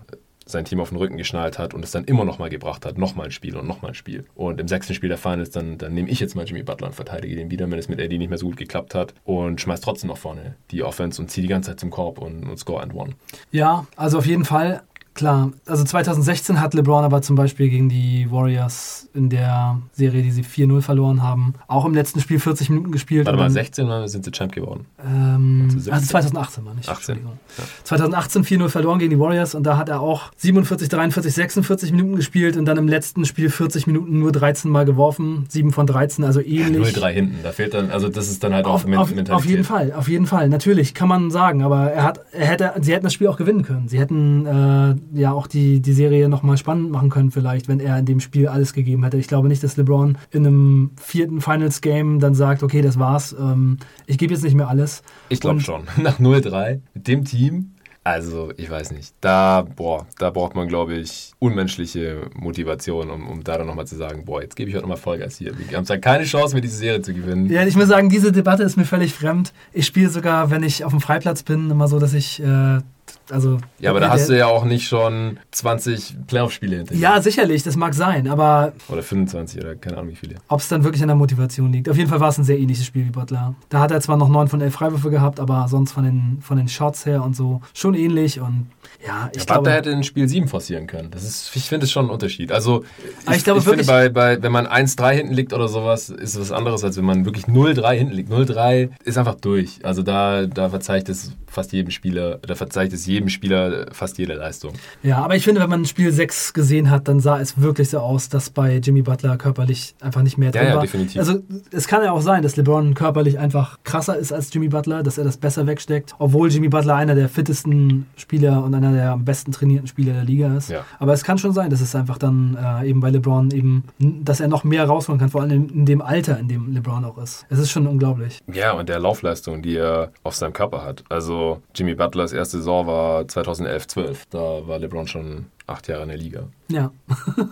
und hat schon ein paar Mal Playoffs ja. gespielt. Ja, wir können ja auch mal zu dem Punkt kommen. Also ich, wir könnten auch ewig drüber diskutieren, yeah. das machen wir irgendwann anders weiter. Äh, womit willst du weitermachen? Ich würde sehr gerne mal über LeBrons Legacy reden. Und ja. ich finde die äh, Debatte darüber, wer der beste Basketballspieler aller Zeiten ist, sehr interessant, auch wenn es immer wieder so Leute gibt, die ähm, sagen, also auch von den Experten und so, die sagen, ah, da will ich gar nicht drüber reden, so wie Winters zum Beispiel. Ähm, ja, aber da gibt es, glaube ich, auch andere Gründe. Also, weil er ja. sehr LeBrons Camp sehr nahe steht. Ja, aber er könnte ja auch einfach sagen, LeBron ist der Beste und das argumentieren, also das argumentieren. Also, ja, aber dann würde einfach jeder sagen, ja klar, weil du Ja. LeBrons Camp so Man stehst. merkt aber glaub, bei man ihn jedem so Wort von. Windhorst, dass er voll bei, bei LeBrons Seite steht. Also es ist, ja, er ist vielleicht nicht der Der Richtige. will die Beziehung da einfach nicht belasten. Auf jeden Fall, ich finde es sehr interessant. Ich finde, das ist auch eine der schönen Sachen am Basketball, dass man darüber nachdenkt. Und jeden. es gibt ja viele Debatten über Jordan und LeBron. Und ich bin ja schon sehr lange bei der NBA dabei. Ich habe Jordan spielen sehen und ich war immer, immer der Meinung, Jordan ist der Beste. Jordan, äh, da kommt keiner ran, LeBron auch nicht. Und Jordan hat halt, wenn er in den 90ern gespielt hat, die Championship gewonnen. Also wenn er die ganze Saison gespielt hat, dann sind die Bulls Champion geworden Mhm.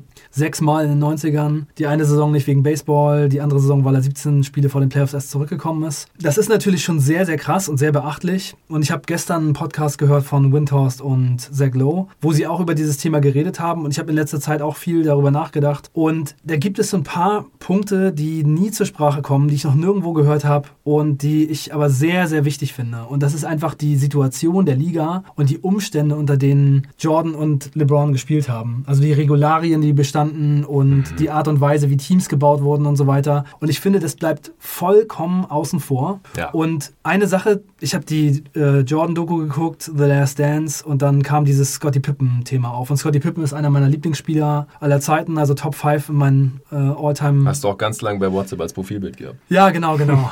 Jahrelang. Äh, unglaublich lang.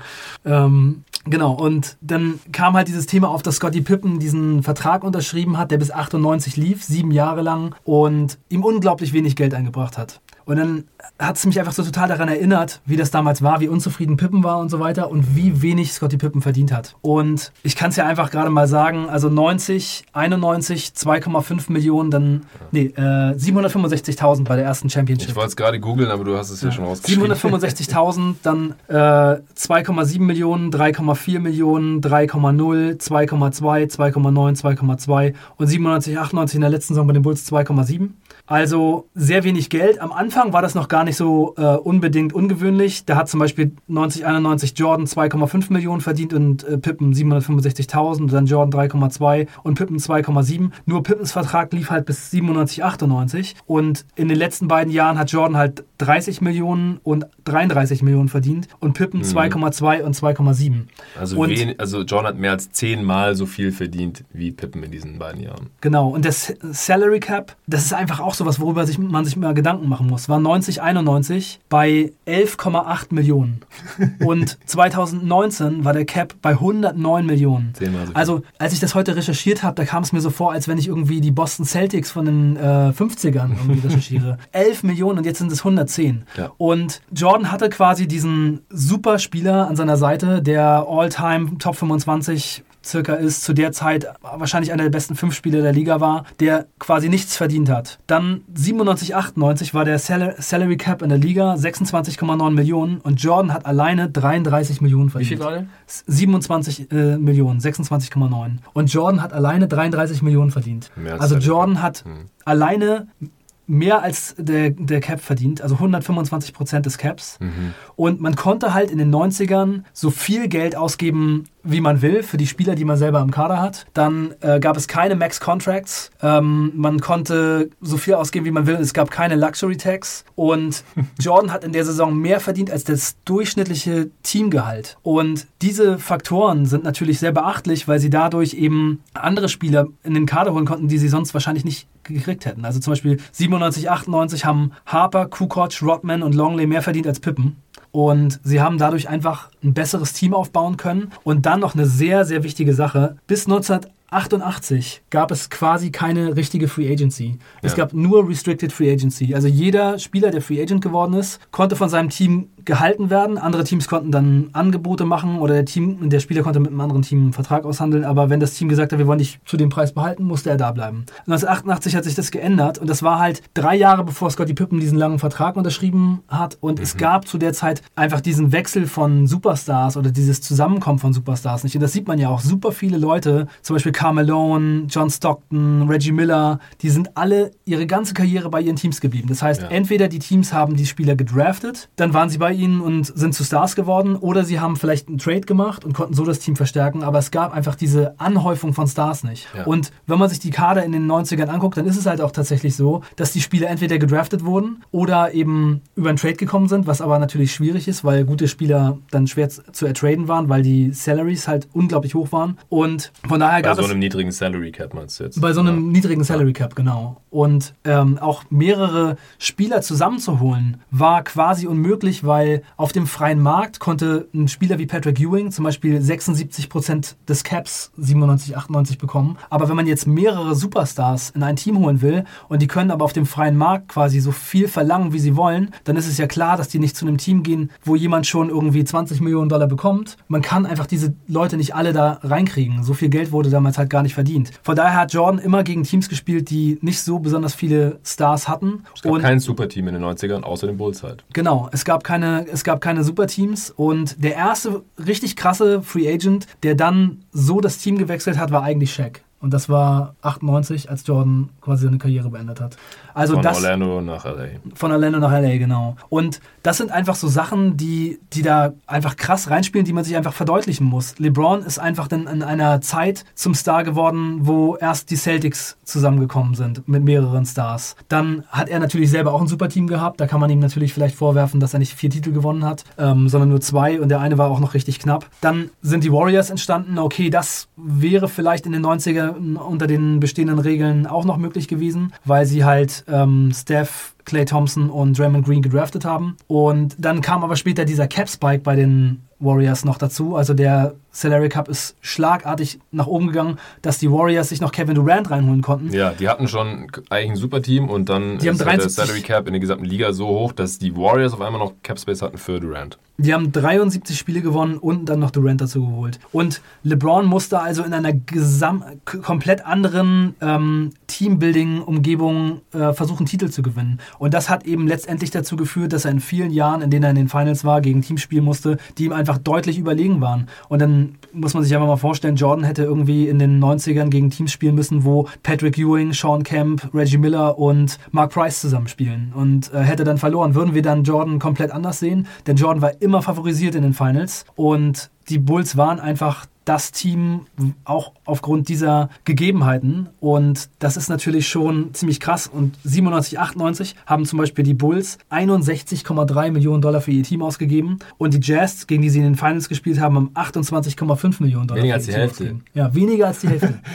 Solche Bedingungen, das ist ja fast wie in der Fußball-Bundesliga. Also, oder wie in der spanischen Liga oder sowas, mhm. wo die Top-Teams richtig die Kohle rausknallen und die Small-Market-Teams, also Carmelo hat 5 Millionen verdient, John Stockton hat 5 Millionen verdient. Und Jordan 33. Und Jordan 33. Ja, Ewing hat 20,5 Millionen verdient. Ich habe hier nochmal so ein paar Beispiele. Also das muss ich gerade nochmal sagen, das habe ich echt auch noch nie gehört. Also ich bin super dankbar, dass du das gerade hier im Podcast anführst. Ich denke, das ist für 99 Prozent der Hörer mega interessant gerade. Ja, also der Cap war halt 26,9 Millionen und Ewing hat 20,5 verdient. Und äh, ich kann ja einfach nochmal ein paar Stars aufzählen. Also Shaquille O'Neal hat 12,8, 97, ja, 98. Shaq übrigens 96 zu den Lakers, nicht 98. Oh ja, ähm, okay. Das ist, äh, ist mir nur gerade nochmal eingefallen, weil stimmt, stimmt, stimmt. nach der Kobe Draft direkt war der schon Und da. die Bulls haben 96 die äh, Orlando Magic 4-0 rausgehauen. Und danach haben die Magic-Fans, weil halt Shaq auch so einen Mega-Deal bekommen hätte, gesagt, für das Geld braucht er eigentlich nicht zurückkommen. Und dann ist Shaq auch aufgrund dessen äh, zu den Lakers gegangen. Ja, danke für die Berichtigung. Ähm, ja, einfach nochmal ein paar Leute. Juwan Howard 11,2 Millionen, Gary Payton 10,5,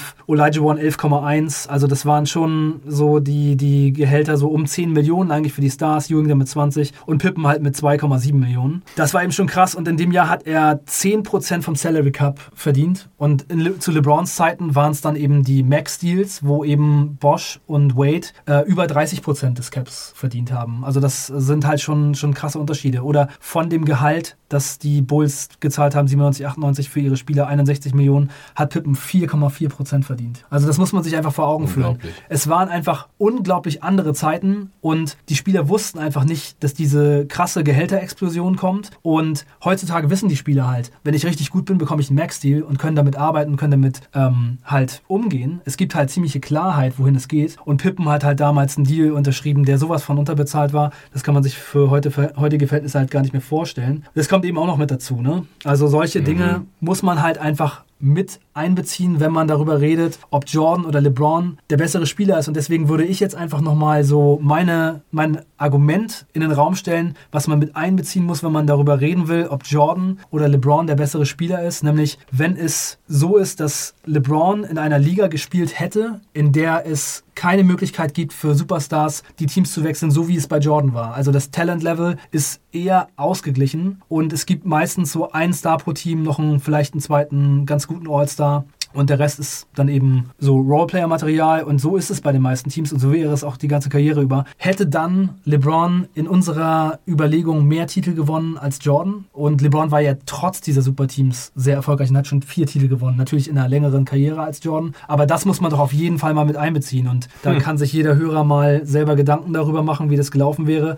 Und ich finde, diese Saison ist eigentlich ein ganz gutes Beispiel dafür, wie es vielleicht für LeBron gelaufen wäre, denn diese Saison gab es kein ganz klares Superteam. Die, die Liga war vorher eher ausgeglichen. Es gab ja. verschiedene Teams, wo man gesagt hat, die könnten es gewinnen, die könnten es gewinnen. Niemand wusste, wer Champion Niemand wusste, wer Champion gewinnt. Kommt. Und wer gewinnt das Ding? LeBron James. Ja. Und ich glaube, das ist ein ziemlich gutes Argument dafür, dass wenn die Regeln so gewesen wären, wie sie bei Jordan damals waren, dass es wahrscheinlich für LeBron sehr viel mehr Titel geworden wären. Und was man eben auch im Kopf behalten muss, wenn Pippen nicht diesen langen Vertrag unterschrieben hätte, sondern einen kürzeren Vertrag, dann wäre er vielleicht gar nicht bei den Bulls geblieben, denn er war super unzufrieden mit dem Deal und auch zerstritten mit dem Front Office. Und diese letzten Jahre wären dann vielleicht gar nicht mehr so zustande gekommen. Sie hätten Rodman nicht holen können. Dann wären es für Jordan vielleicht drei Titel, Titel gewesen ähm, oder, oder vielleicht vier, aber niemals sechs. Und das sind einfach Faktoren, die man berücksichtigen muss. Was ich nie irgendwo höre, was was ich nie irgendwo sehe, was ich nie irgendwo lese, wo ich mich einfach echt drüber wundere. Und naja, ich muss das jetzt einfach. Ich habe es in letzter Zeit oft so auf äh, Balkongesprächen, äh, beim Bierchen irgendwelchen Leuten um die Ohren geknallt und jetzt dachte ich, naja, das muss man vielleicht mal im Pott verwursten.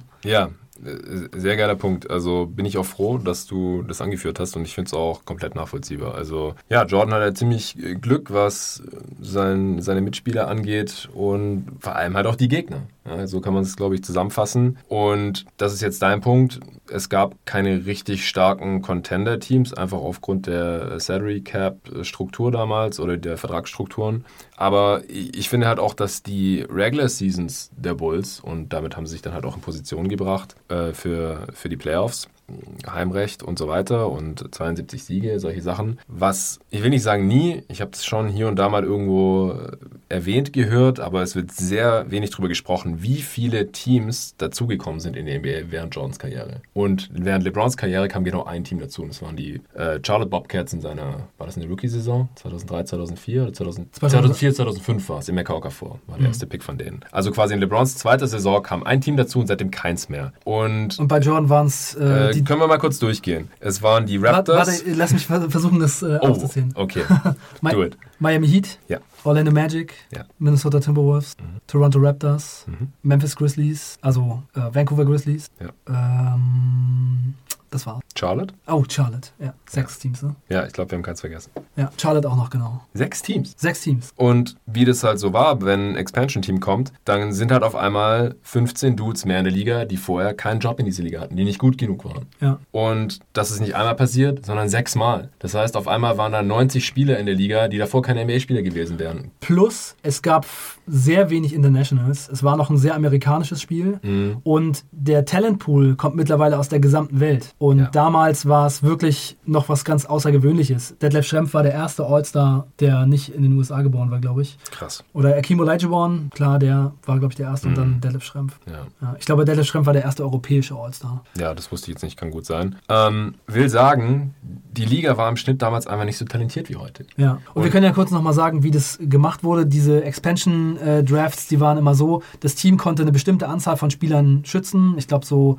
neun Spieler oder so waren es. Mhm. Und dann konnten die Teams, die neu gekommen sind, halt aus den anderen Teams dann eben Spieler wählen. Und bei den Vancouver Grizzlies und den Toronto Raptors war es dann tatsächlich so, dass die immer abwechselnd einen Pick hatten und äh, dann Teams zusammen draften konnten. Voll deswegen, deswegen waren die auch so richtig schlecht. Die haben dann so Sand Tabak und äh, Ed Pinkney und so genommen.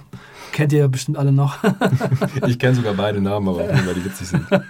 Ja, ich habe noch einen witzigen äh, Fact zu den 90ern. Der bestbezahlte Spieler 97, 98 bei den Los Angeles Clippers war Stojko Vrankovic mit 3,8 Millionen. Der hat äh, drei Punkte und drei Rebounds im Schnitt gehabt und hat für die Clippers insgesamt 197 Punkte gemacht. Also man kann da mal sehen, was das für verrückte Zeiten waren. Das ja. kommt einem ja fast noch vor wie Amateurbasketball. Also man muss sich heute nur mal vorstellen, der bestbezahlte Spieler in einem Roster ist ein Spieler, der drei Punkte und drei Rebounds im Schnitt hat. Also es gibt mhm. es einfach nicht mehr. Die Liga ist da doch schon sehr viel professioneller geworden und da sind schon viele Dinge dabei, die heute ganz anders laufen. Ja, das äh, Talentlevel ist ja mittlerweile auch wieder so hoch, dass es halt Typen gibt, wie Bill Simmons zum Beispiel, glaube ich, ist einer davon, die sagen, wir sollten mal wieder expandieren. Ein, zwei Teams dazu in große Märkte, wo es halt kein NBA-Team gibt oder wo es wenig Sport-Franchises gibt im Allgemeinen. Das heißt, da könnte die NBA dann auch mehr äh, Geld verdienen. Ist jetzt vielleicht auch eine Option, wenn wir mal sehen, wie die finanziellen Auswirkungen so sind jetzt auf die NBA die nächsten Saisons, weil es gibt einfach genug talentierte Basketballspieler in dieser Welt und genug talentierte Basketballspieler pro Team oder gerade bei den besten Teams, da gibt es halt Spieler, die sehen keine Minuten, die würden woanders halt ihre Minuten bekommen.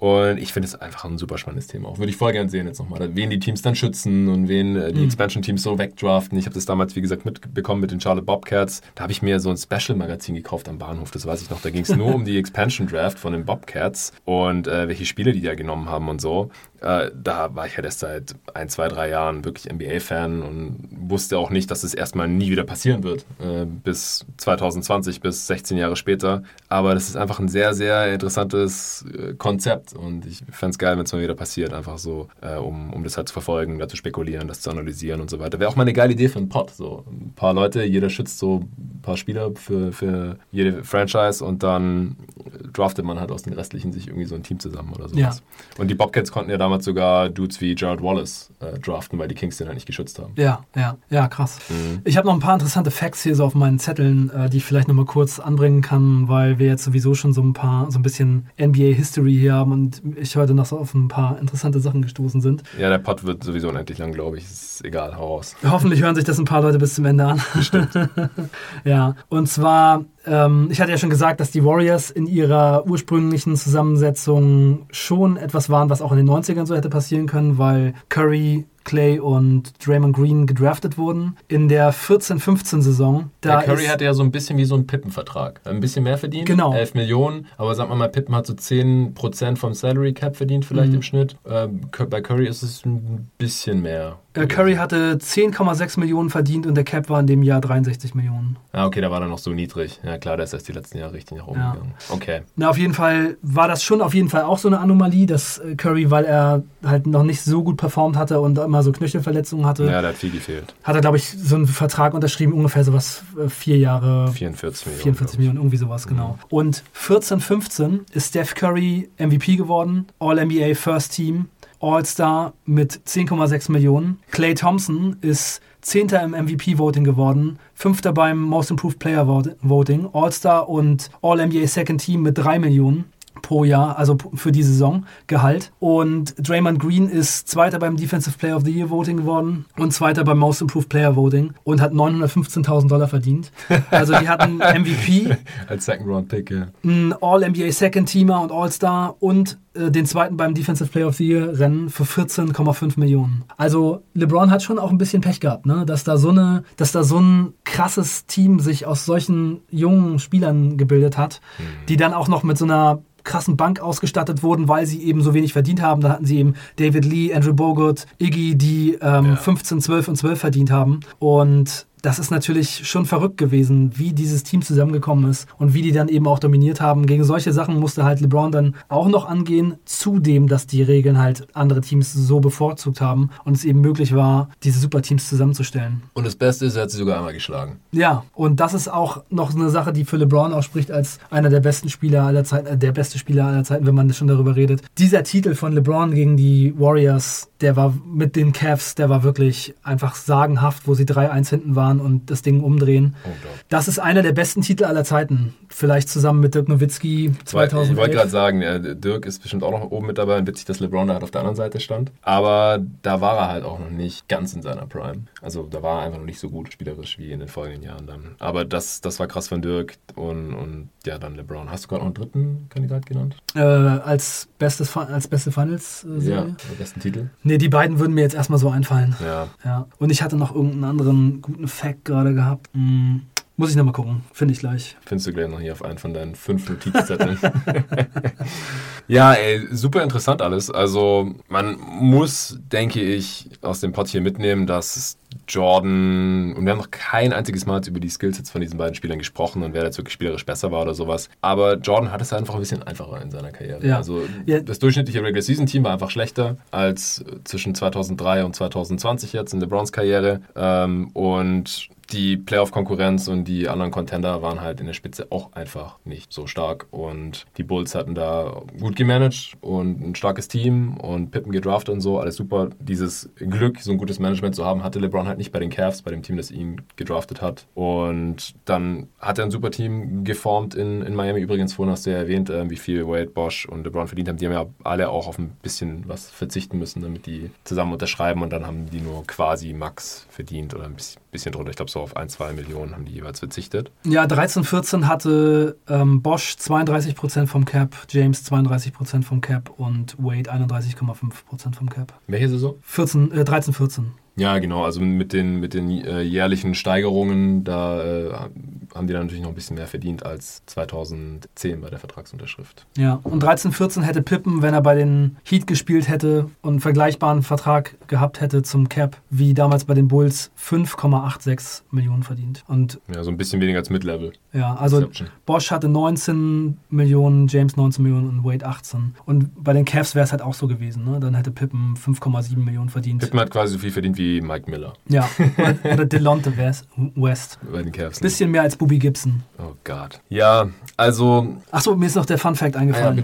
Ah, ja. Äh, Michael Jordan hat bei den Wizards äh, in seinen Saisons jeweils eine Million Dollar verdient. Und das Geld oh. hat er gespendet. Okay. Ja, ich glaube, da ging es noch nicht mehr um die Kohle. Ja. ähm, ja, wie gesagt, das soll jetzt keine klassische Goat-Debatte werden und so. Und ich muss auch einfach sagen, ich kann Jordan nicht wirklich bewerten, weil ich ihn nicht live miterlebt habe. Zumindest nicht bei den Bulls. Als ich angefangen habe, NBA zu verfolgen, war schon bei den Wizards und war Ende 30 und hatte halt noch so ein bisschen vor sich hingezockt. Und ich wusste zwar, der Typ ist krass und gilt als bester Spieler aller Zeiten und hat ungefähr jedes Mal gewonnen in den 90ern. Aber ich, ich kann es nicht bewerten. Ich habe von LeBron die gesamte Karriere äh, verfolgt, quasi alle Playoff-Spiele von ihm gesehen. Und von Jordan habe ich halt ein paar gesehen, äh, die ich in irgendeiner DVD-Collection habe oder sonst irgendwo auf YouTube mal oder sowas. Aber das kann man einfach nicht vergleichen. Meine Sample-Size an Scouting bei LeBron ist wahrscheinlich 70 Mal so groß wie die von, von Jordan. Allein deswegen kann ich mir da spielerisch kein Urteil erlauben. Und wie gesagt, wenn man das so ein bisschen einordnet, dann äh, denke ich mal, kann eigentlich kein Zweifel mehr bestehen, dass es LeBron sehr viel schwerer hatte jetzt in seiner Karriere. Titel zu gewinnen, hat jetzt trotzdem vier gewonnen und ist halt zehnmal Zweiter geworden. Äh, Quatsch, nicht zehnmal Zweiter geworden, war äh, zehnmal in den Finals und ist äh, sechsmal Zweiter geworden. Und das ist halt dann eine Philosophiefrage. Ist es besser, Zweiter zu werden, als überhaupt gar nicht aufs Treppchen zu kommen? Ich bin der Meinung halt ja. Also die Jahre, in denen Jordan nicht in die Finals gekommen ist, die werden ihn von vielen, oder das ist ja so ein bisschen Teil seines Mythos, dass er halt sechs von sechs ist. Sechsmal Finals, sechsmal gewonnen. Aber seine Karriere war nicht sechs Saisons, sondern in ganz anderen Saisons ist halt gar nicht in die Finals gekommen. Und es ist weniger wert in meinen Augen, als in die Finals zu kommen und da dann halt zu verlieren. Weil dann hast du halt in irgendeiner vorigen Playoff-Runde schon verloren. Und das ist ja auch der Grund, klar, LeBrons Karriere war jetzt auch länger, aber auch weil Jordan freiwillig einige Saisons ausgesetzt hat. Den hat ja keiner gezwungen, der war nicht verletzt oder so, außer da, äh, was heißt seiner zweiten Saison, mit dem Fußbruch. Fußbruch, ja. Genau, aber die anderen Saisons, da hat er einfach keine Motivation gehabt oder wollte halt nicht mehr spielen, warum auch immer. Und LeBron hat einfach durchgezogen und deswegen hat er jetzt halt 81 Playoff-Spiele mehr. Und das kann man halt nicht einfach unter den Tisch fallen lassen und sagen, ja, dafür Jordan 6 von 6. Ja, also beste Karriere spricht schon vieles für LeBron. Und also bei den ganzen Sachen, die ich jetzt eben so aufgeführt habe, ist für mich halt schon mittlerweile so ähm, diese Debatte sehr, sehr weit geöffnet. Also für mich war das sehr lange Zeit, so dass ich da gar nicht ernsthaft drüber sprechen wollte, weil für mich das klar war, dass es Jordan ist. Mhm. Aber ich finde, wenn man sich diese Punkte halt so vor Augen führt und sich vorstellt, dass LeBron in einer Liga spielt, die genauso geführt wird, wie damals die Liga als Jordan gespielt hat, dann hätte LeBron wahrscheinlich jedes Jahr den Titel gewonnen. Also nicht ja, von Anfang an jedes... hot jetzt der Take, aber sehr viel, wahrscheinlich öfter, ja. Sehr wahrscheinlich hat also, er mehr als vier Titel, auf jeden Fall. Stell dir vor, LeBron würde in, einem, in einer Liga spielen, wo höchstens zwei All-Stars pro Team sind und sein Sidekick würde 10% vom Cap verdienen. Hm. Gab es echt kein Team, das drei All-Stars hatte? Also war das jetzt eher so geschätzt oder hast du es auch mal gecheckt? Nee, das war jetzt eher so geschätzt. Es gab sicherlich auch mal ein Team, das drei All-Stars hatte. Hm. Aber ja, wie das halt so ist, ne? wenn man drei All-Stars hat oder vier All-Stars, dann ähm, ist der dritte oder vierte All-Star halt auch nicht so ein, so ein yeah. Superstar. Das war dann halt nicht Chris Bosch, sondern äh, Jerry Stackhouse oder sowas. Hm. Oder nicht äh, Draymond, wenn man schon Clay und Curry hat oder KD. Ja. ja. Also es gab auf jeden Fall äh, in den 90ern kein anderes Team, das wirklich zwei absolute Superstars hatte. Zwei Leute, bei denen man sagen kann, die sind auf jeden Fall Top 10. Also Carl Malone und John Stockton, beide Dream-Teamer, beide Hall of Famer. Die hatten halt zwei richtig krasse Leute, aber die hat Jordan dann halt geschlagen, weil Jordan und Pippen zusammen einfach besser sind. Sean Kemp und Gary Payton, Isaiah Thomas und Joe Dumas, die waren aber auch, würde ich sagen, Level drunter. Da war es auch eher so das Teamgefüge. Magic und Worthy, das war auch ein gutes Team, aber als sie 90 gegen die Bulls gespielt haben, waren die Bulls halt auch schon favorisiert. Ja. Die Celtics waren durch. Shaq und Penny, Charles Barkley und Kevin Johnson und Dan Marley, das, die hatten vielleicht mal drei All-Stars, könnte ich mir vorstellen, eine Saison. Die Sonics hatten einmal drei All-Stars. Sean Kemp, Gary Payton und Detlef Schrempf. Ja, da haben wir es doch. Ja. Naja, das müsste man sich nochmal ein bisschen genauer ansehen. Das kann ich jetzt aus dem Stegreif auch nicht hundertprozentig sagen, aber drei Superstars oder sogar vier Superstars, sowas gab es in der Zeit auf jeden Fall nicht. Mhm. Vielleicht noch, und wir wollen ja auch noch über ein, zwei andere Themen sprechen, deswegen vielleicht jetzt nicht ganz so ausufernd, aber klar, in den 90ern war es nicht möglich, einen Spieler so intensiv zu verfolgen, wie das jetzt mit LeBron, zumindest mal die letzten 15 Jahre über Streaming und äh, YouTube-Videos, On-Demand, alles, äh, Spielanalysen, auch die ganzen Stats, die wurden ja früher gar nicht so viel getrackt und waren nicht öffentlich zugänglich und so weiter. Das war nicht möglich, einen Spieler so zu verfolgen, aber du hast auf jeden Fall sehr, sehr, sehr, sehr viel mehr von Jordan gesehen als ich und das kam ja damals schon auch live äh, im deutschen Fernsehen und so und dann VHS-Tapes und was weiß ich. Wie würdest du es jetzt vom Skillset so sehen? Wie würdest du da die beiden vergleichen? Würdest du sagen, dass Jordan klar besserer Basketballer war oder ist das auch eng beieinander? Also du hast ja gerade gesagt, die Karriere, da gibt es jetzt mittlerweile schon einige Argumente für LeBron, aber jetzt nur vom Skillset in der Prime, der beste Jordan, den es gab, oder die besten Prime-Jahre, also die besten fünf Jahre oder so gegen die besten fünf LeBron-Saisons, wie würdest du das so einordnen, nur vom basketballerischen Skillset her? Jetzt mal der ganze Impact auf die Sportwelt und global und Mythos und alles mal außen vor, also nur, nur basketballerisch. Wie würdest du das sehen?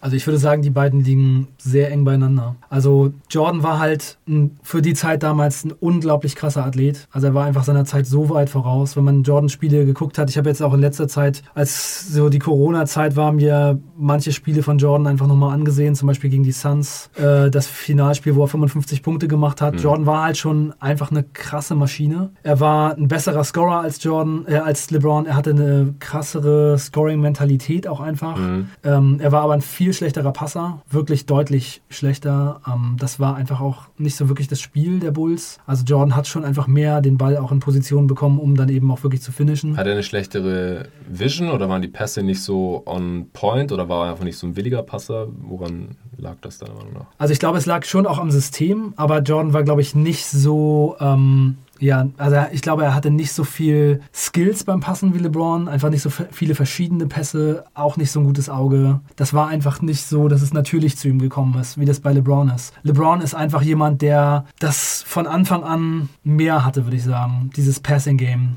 Das ja, der kam ja schon so in die Liga. Ja. Das hat er jetzt nicht irgendwie gelernt, sondern der war von Anfang an. Und Jordan kam ja als eher als Jordan kam ja eher als Kopf runter, ich mach das Ding rein, Spieler in die Liga, was auch daran lag, dass er nicht so gute Teams hatte. Aber Jordan war einfach nicht so dieser natürliche Passer, nicht so dieser natürliche Spielmacher für andere. Und das lag sicherlich auch mit am System, denn die haben eine Triangle Offense gespielt. Jordan hatte viel weniger einfach den Ball in der Hand und hat kreiert. Also, was vielleicht auch nicht so viele Leute wissen, in den 90ern war Pick and Roll gar kein Spielzug, der häufig gelaufen wurde. Wenn man sich Spiele aus den 90ern anguckt, dann laufen die Teams fast gar kein Pick and Roll. Also man hatte einfach dann auch als Passer etwas weniger Möglichkeiten. Also es gab schon Teams, die Pick and Roll gelaufen sind, zum Beispiel die Jazz mit Stockton und Malone und so, ja. aber ganz viele Teams sind sehr, sehr wenig oder fast gar kein Pick and Roll gelaufen, was natürlich auch daran lag, dass die Leute alle so einen schlechten Wurf hatten. Es gab kein Spacing. Es gab kein Spacing. Die Leute hatten einfach gar keinen Abschluss, äh, oft aus dem Pick and Roll, der irgendwie gut war. Und es wurde viel mehr In and Out gespielt, also Ball zum Center aufgepostet, Double Team gezogen, Ball rausgekickt und daraus irgendwas gemacht. So haben die meisten Teams dann eben eher gespielt. Und die Bullseye Triangle Offense, wo man eben sehr viel Cuts und Laufwege hat und der Ball meistens an den Elbow geht und von da aus verteilt wird. Mhm. Und so, ja, aber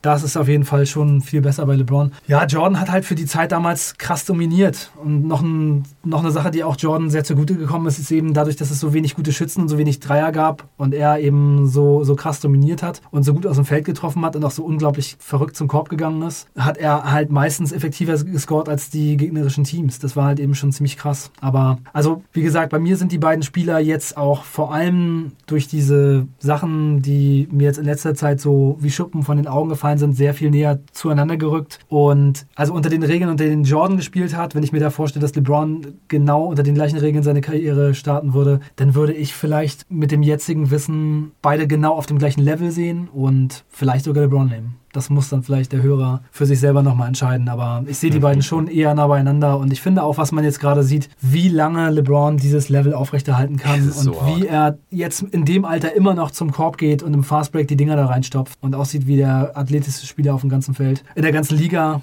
das ist schon echt yep. einfach unglaublich. Ja, der hat mit Nico die Redraft 2003 gemacht. Wenn man einfach schaut, wo die ganzen Typen sind, die damals mit ihm in die Liga gekommen sind. Klar, der kam mit 18 in die Liga, aber Mello ist unwesentlich älter als er. Corver ist noch in der Liga und Udonis mhm. Haslam, der wurde nicht gedraftet, aber das war sein Rookie-Jahr. Und guck mal, wo, wo, die jetzt rumstolpern, beziehungsweise halt mhm. halt auch gar nicht mehr spielen und, und auch wie die, wie die rumlaufen und so. Ja. Und dann siehst du halt LeBron, wie er da Und LeBron rennt durch die Mitte und ja. haut das Ding da der rein. Der ist immer noch.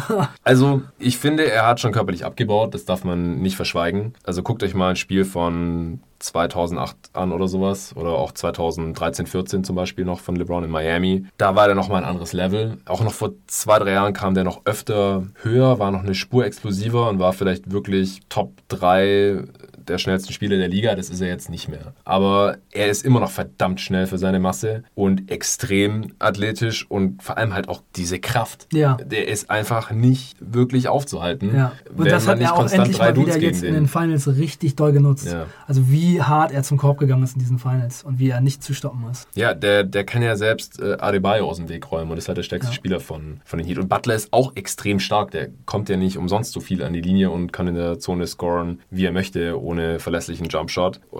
Aber keine Chance gegen LeBron, körperlich. Ja. Und die sind fast gleich groß. Also, also mein Fazit jetzt nach diesem Titel von LeBron ist jetzt erstmal, ähm, dass diese GOAT-Debatte offen ist und das muss jeder für sich selber wissen. Und mein Take ist aber, LeBron hat die beste Karriere aller Zeiten gespielt. Ja, wie gesagt, ähm, Karriere gehe ich mit. Spielerisch ich kann nichts und will auch nichts zu MJ gegen, gegen LeBron sagen, weil ich davon einfach zu wenig von Jordan gesehen habe. Und man muss da so viel beachten, wenn man über die GOAT-Debatte spricht. Und ich denke halt, es fällt dann halt viel immer auf globale Bekanntheit und Einfluss zurück. Und da äh, kommt LeBron einfach nicht an Jordan ran. So, ja, weil ja. einfach die NBA so gewachsen ist und Basketball ja. so einen Hype bekommen hat in den 90ern. Ja. Und jeder kennt Jordan und je, auch durch die Jordan-Brand äh, von, ja, In den 90ern war es so. Michael Jackson und Michael Jordan. Das waren die beiden MJs. Stars. Ja, das, ähm, und das bekommt man nicht raus aus den Köpfen der Leute, die sich da auch ihre Meinung bilden und dann äh, kundtun in Social Media oder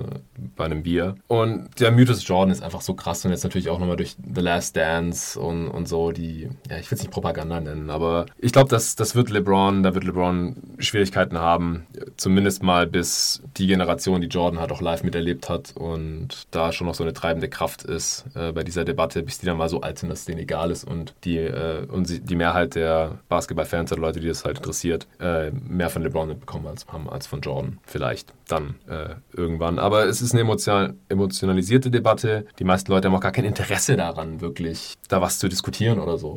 Die, die wollen nur Bestätigung für ihren Punkt, dass Jordan besser ist oder LeBron besser ist. Und an einem wirklichen ehrlichen Diskurs oder dass man da jetzt wirklich was Neues dazulernt und Argumente austauscht und so, also das sehe ich sehr, sehr selten und deswegen habe ich meistens auch keinen Bock, mir da irgendwas drüber durchzulesen oder, oder anzuhören. Aber heute fand ich das nochmal wirklich interessant, einfach um Jordans Karriere auch noch ein bisschen einzuordnen und wie viel schwerer es LeBron hatte und vielleicht auch die nächsten Jahre noch haben wird. Was Vielleicht wird es ja jetzt ein bisschen leichter. Vielleicht. Also Im Moment sieht es ja danach aus. Vielleicht kann LeBron echt jetzt noch, also ich meine mit AD und so wie die Liga gerade aussieht, kann er vielleicht auch einfach nochmal ein, zwei Titel dazu packen. Ja, vor allem AD ist noch so jung. Ja. 27, der wird die nächsten drei, vier Jahre nicht schlechter. Vielleicht sind es LeBrons letzte drei, vier Jahre und das, was LeBron abbaut, kann AD vielleicht noch zulegen und dann können sie vielleicht den Kader hier und da noch mit einer Exception verbessern oder irgendeinem, irgendwelchen äh, Ringchasern. Kann gut sein, dass äh, die Lakers jetzt eher Favorit sind die nächsten Jahre. Aber in der Mail geht es so schnell. In dieser Offseason kann es irgendeinen Trade geben und dann gibt es vielleicht ein anderes äh, super Team. Auf jeden Fall. Aber im Moment sieht es ganz gut aus. Ich könnte mir das schon vorstellen. Ja, könnte ich mir auch vorstellen. Wenn du jetzt tippen müsstest, was denkst du, wie viele Titel holt LeBron noch in seiner Karriere? Dann würde ich sagen, einer kommt noch dazu. Ja, ich würde auch sagen, ich bin mir relativ sicher, dass noch einer dazukommt. Vielleicht nächstes Jahr. Ja, wenn er ihn nächstes Jahr nicht holt, dann wird es schon wieder eng. Aber ich ja, hab, aber vielleicht ich, auch nicht als Finals-MVP. Dann vielleicht wird dann schon AD Finals-MVP. Es war ja dieses Jahr schon eine Diskussion. Und vielleicht verzichtet er ja auch nochmal auf ein bisschen Geld, so wie Nowitzki das gemacht hat. Und dann können sie nochmal ein bisschen das Team aufpeppen. Mhm. Vielleicht spielt er mit 40 immer noch wie andere Leute mit 25, wer weiß. Ja, vielleicht nicht wie mit andere mit 25, aber ich kann mir sehr gut vorstellen, dass wenn der Verfall jetzt ähnlich langsam weitergeht, keine schwere Verletzung oder so. Na, aber ich meine, das ist in drei Jahren und er ist immer noch quasi der athletischste Spieler der Liga. Ne? Also Ja, aber der Verfall wird ja dann normalerweise immer schneller gegen. Also wenn es dann halt mal anfängt, dann äh, wird es schwierig Ja. und Ja, es gibt will so- sich bei LeBron, glaube ich, nie auf den Wurf so verlassen. Es gibt so Grafiken von den äh, besten, also also von den Zeiten der deutschen Meister in verschiedenen Altersklassen. Aha. Und die Grafik ist halt quasi so, dass die Zeiten ähm, halt erstmal so ansteigen, was weiß ich, 18, 19, 20, 21, 22 bis 25 oder so, glaube ich. Steigen die so an, dann wird's, werden die Zeiten irgendwann langsam wieder schlechter. Leichtathletik oder was? Le- Ja, beim 100-Meter-Lauf, Entschuldigung. Ah. Also die deutsche Meisterschaft 100-Meter-Lauf und dann, ich glaube, 36 oder 37 oder so kommt so ein krasser Abfall nach unten. Da gehen die Zeiten so richtig runter, also von den Leuten, die die deutsche Meisterschaft gewinnen. Also es scheint schon da irgendwie so einen so einen, äh, Punkt zu geben, wo dann irgendwie der Körper diese Sprintfähigkeit verliert in dem Alter. Ich traue halt LeBron dann auch zu, dass wenn er mal die Leute nicht mehr äh, aus dem Dribbling vom Perimeter schlagen kann, dass er dann halt noch mehr ins Post-Up geht. Und warum nicht? Also dann, wenn AD seinen, seinen Wurf weiter verbessert oder seine Playoff-Form da bestätigen kann und man noch ein paar Shooter außen rum macht, dann ist LeBron halt der Inside-Spieler und, und macht da, er kann ja bestimmt noch 20 Punkte pro Spiel machen, ein paar Jahre. Ja, ich finde es auch interessant, dass, er das, dass er das jetzt im Moment so wenig macht. Ne? Also er ist jetzt schon bullymäßig mehr zum Korb gegangen, als ich das erwartet hatte in diesen Finals. War, fand ich schon ziemlich cool. Aber so Postgame und mal wirklich so richtig den Ball tief fangen und dann einfach Bullyball, das ist einfach nicht so sein Ding. Ist natürlich bei den Lakers auch schwierig, weil sie außer Rondo niemanden haben, der ihm da wirklich den Ball serviert. Ja, aber, das ist, ja, da muss würde er es bei der er Dreilinie selber im Back to the Basket hindribbeln. ja, aber, Also- son, aber selbst an, wenn er jemanden hätte, würde er es wahrscheinlich nicht machen. Aber er braucht es ja momentan noch Ich glaube, nicht. er will es noch nicht und dann, wenn er es noch nicht Ja. muss, Ja. dass er aufposten kann, hat er ja schon gezeigt in seiner Karriere. Und dann kann er immer noch irgendwelche Fadeaway-Jumper nehmen aus dem Post oder so, wenn Ja. er nicht je- jedes Mal äh, da irgendwelche Low-Post-Moves anbringen will, Richtung Korb. Aber ich denke auch, die Zeichen sehen ganz gut aus, dass er noch ein paar Jahre uns beglücken wird mit gutem Basketball. Noch ist er immer noch in der Prime, so crazy wie das klingt. Also seine Finals-Performances waren jetzt auch statistisch gesehen, also Spiel 5, das sie ja verloren haben, war trotzdem halt eins seiner besten Finals-Games, die er je gespielt hat in seiner Karriere. Also das Mhm. Und verloren extrem. Ja, leider verloren, das stimmt. Ähm, LeBron und AD wollten wir auch noch kurz besprechen. Ähm, das ist aktuell bestimmt das beste Duo der Liga, aber seit wann oder wann gab es das letzte Mal ein Duo, das so gut war oder besser? Also ich hatte auch in einem der letzten Pods, ich glaube, das war die Answering Machine mit Nico, da haben wir sehr viel über Anthony Davis gesprochen, auch im Vergleich mit Janis, offensiv, defensiv, mit dem wir lieber ein Team starten und so. Und ich glaube halt, Anthony Davis ist eine der besten zweiten Optionen der NBA-Geschichte. Das soll jetzt nicht heißen, dass er besser ist als Pippen oder so, weil, aber ich meine damit, dass Pippen halt auch als erste Option gut funktioniert hätte, weil er halt auch am Ball viel konnte. Und die Bulls haben ja mit ihm ohne Jordan was 55 Spiele gewonnen oder so.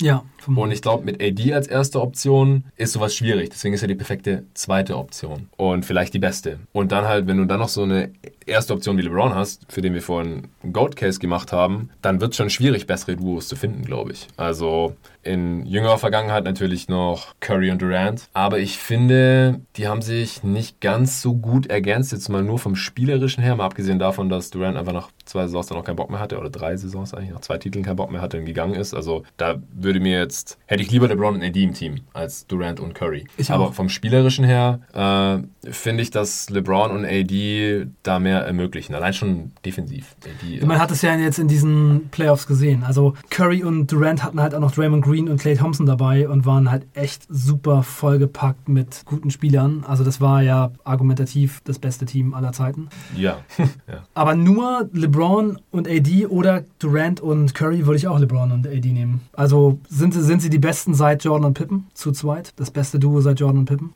Ja, ich glaube, über Jordan Pippen Was ist kann man sich schwer stellen, weil sie es einfach noch nicht oft genug gewonnen haben. Was denn mit Shaq und Kobe? Ja, da also ich hätte auch lieber wiederum LeBron und AD im Team als die beiden Streithähne. Also das ging zwar eine Zeit lang gut und wir haben jetzt erst ein Jahr AD und LeBron, aber die hatten ja irgendwann einfach auch keinen Bock mehr aufeinander und ich, das war bestimmt nicht cool. Vor allem von allem, was man darüber lesen und hören und angucken kann, äh, passen die als Team jetzt halt einfach nicht so richtig, haben nicht so richtig gepasst, was wiederum für sie für ihre spielerische Qualität spricht, weil sie ja trotzdem drei Titel geholt haben in Folge. Also das gab ja auch nicht viele Teams, die das geschafft haben. Und vom Skillset her haben die natürlich auch extrem gut zusammengepasst. Du hast halt die absolute Inside Force mit Shaq.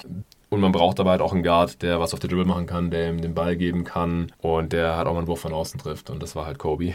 Und Ja, defensiv, Shaq war jetzt kein Defensive Player of the Year oder so, aber der war defensiv halt schon auch ein Hindernis. ja. Wenn, vor allem, wenn er in Form war. Und ein guter Rim Protector. Und in der Ära damals war das vollkommen ausreichend. Und, und Kobe war die, vor allem in der Zeit mit Shaq, war ja auch All-Defense-Material. Ja, das ist schon sehr Steve Nash und, äh, und Amari Stoudemire. Genau, das ist die Antwort. Bestest du. Also ja, also off offensiv können die beiden auf jeden Fall mithalten, aber defensiv waren die ja, musste, ja nee, brauchen wir nicht drüber reden. Also Ja, LeBron Warrior und AD Nash. vielleicht bestes Duo seit Jordan Pippen. Ja, aber wie siehst du das im Vergleich mit Shaq und Kobe? Also ich finde halt, es ist schwierig, weil wir Shaq und Kobe so, eine so viel größere Sample Size haben. Ich finde es viel leichter mit Curry und Durant zu vergleichen, weil die halt nur zwei Postseason-Runs zusammen hatten. Das ist immer noch doppelt so viel wie LeBron und AD, aber halt nur einer mehr. Und ich finde es schwierig, jetzt mit Shaq und Kobe zu vergleichen, die acht Jahre zusammen gespielt haben. Und Pippen und Jordan, wie lange haben die zusammen gespielt? Äh, Pippen und Jordan haben von äh, acht- 88 bis 98, also Und zehn dann Jahre. minus die anderthalb Saisons von Jordan. Ja. Also, ja, acht Saisons ungefähr. Also so wie Shaq und Kobe ungefähr. Ja, wie siehst du es im Vergleich mit Shaq und Kobe? Ja, also ich meine, mir geht es da jetzt nicht darum, dass Shaq und Kobe drei Titel gewonnen haben und LeBron und AD einen. Ich würde eher einfach sagen, so der spielerische Fit und die Dominanz, die die beiden theoretisch haben können. Und ja, also ich würde sagen, das ist dann vielleicht ein ähnliches Level, obwohl LeBron und AD halt schon extrem gut zusammenpassen. Ne? Also LeBron mit seinem Game und AD mit seinem Game. LeBron ist halt der offensive Creator und setzt AD so perfekt ein und dann hält AD die Defense zusammen und LeBron spielt auch eine viel bessere defensive Saison. Kobe und Shaq wirkte dann doch oft eher so, als wenn sie vom Talentlevel her so krass besser sind als alle anderen, aber eigentlich will jeder so ein bisschen sein eigenes Ding machen, haben immer so ein bisschen diese Kämpfe ausgetragen, wer ist jetzt der Leader des Teams und so. Ich glaube,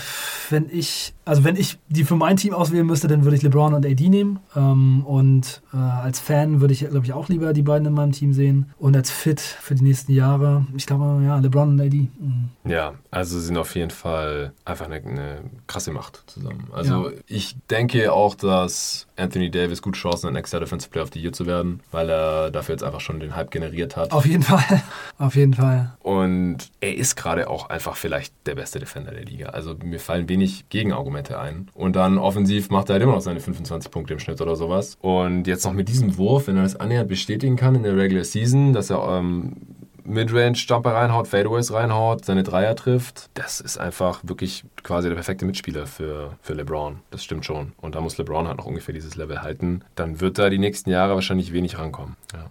Okay, dann würde ich sagen, kommen wir zum letzten Punkt, oder? Wer sind deine aktuellen fünf Lieblingsspieler der NBA? Konntest du dich auf fünf festlegen? Ja, ich bin auf jeden Fall besser gefahren als du.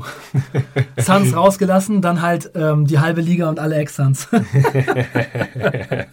ja, ich habe bestimmt 15 Spieler aufgezählt. ja, ich mach's Also, ganz kurz. Kawhi Leonard, Stephen Curry, Clay Thompson, Luka Doncic und Damian Lillard. Sind Nur die, Stars. Sind, ja, das sind die Leute, die ich mir am liebsten angucke. Also das sind äh, also einfach Leute, wegen denen ich äh, unbedingt ein Spiel sehen will. Und ich habe natürlich auch Spieler, die ich sehr gerne sehe, die keine Stars sind. Aber ich wollte halt nicht so eine Riesenliste machen wie du, aber ich kann ja einfach nochmal so ein paar aufzählen, die Ja, ich. fände ich fast interessanter, weil Stars mag ja jeder. Ja, Jeder Casual könnte diese Liste machen. ja. Okay. Duncan Robinson ohne Recency Bias. Ich liebe einfach ähm, Shooter und ich finde es einfach mega gut, wie er spielt. Ich habe schon bevor die. Du hast mir Play viel vorgeschwärmt von dem. Lange, lange bevor die Playoffs angefangen haben, habe ich mir schon die acht oder neun Dreier, die er gegen Atlanta gespielt hat, äh, bei YouTube ungefähr zehnmal angeguckt. okay.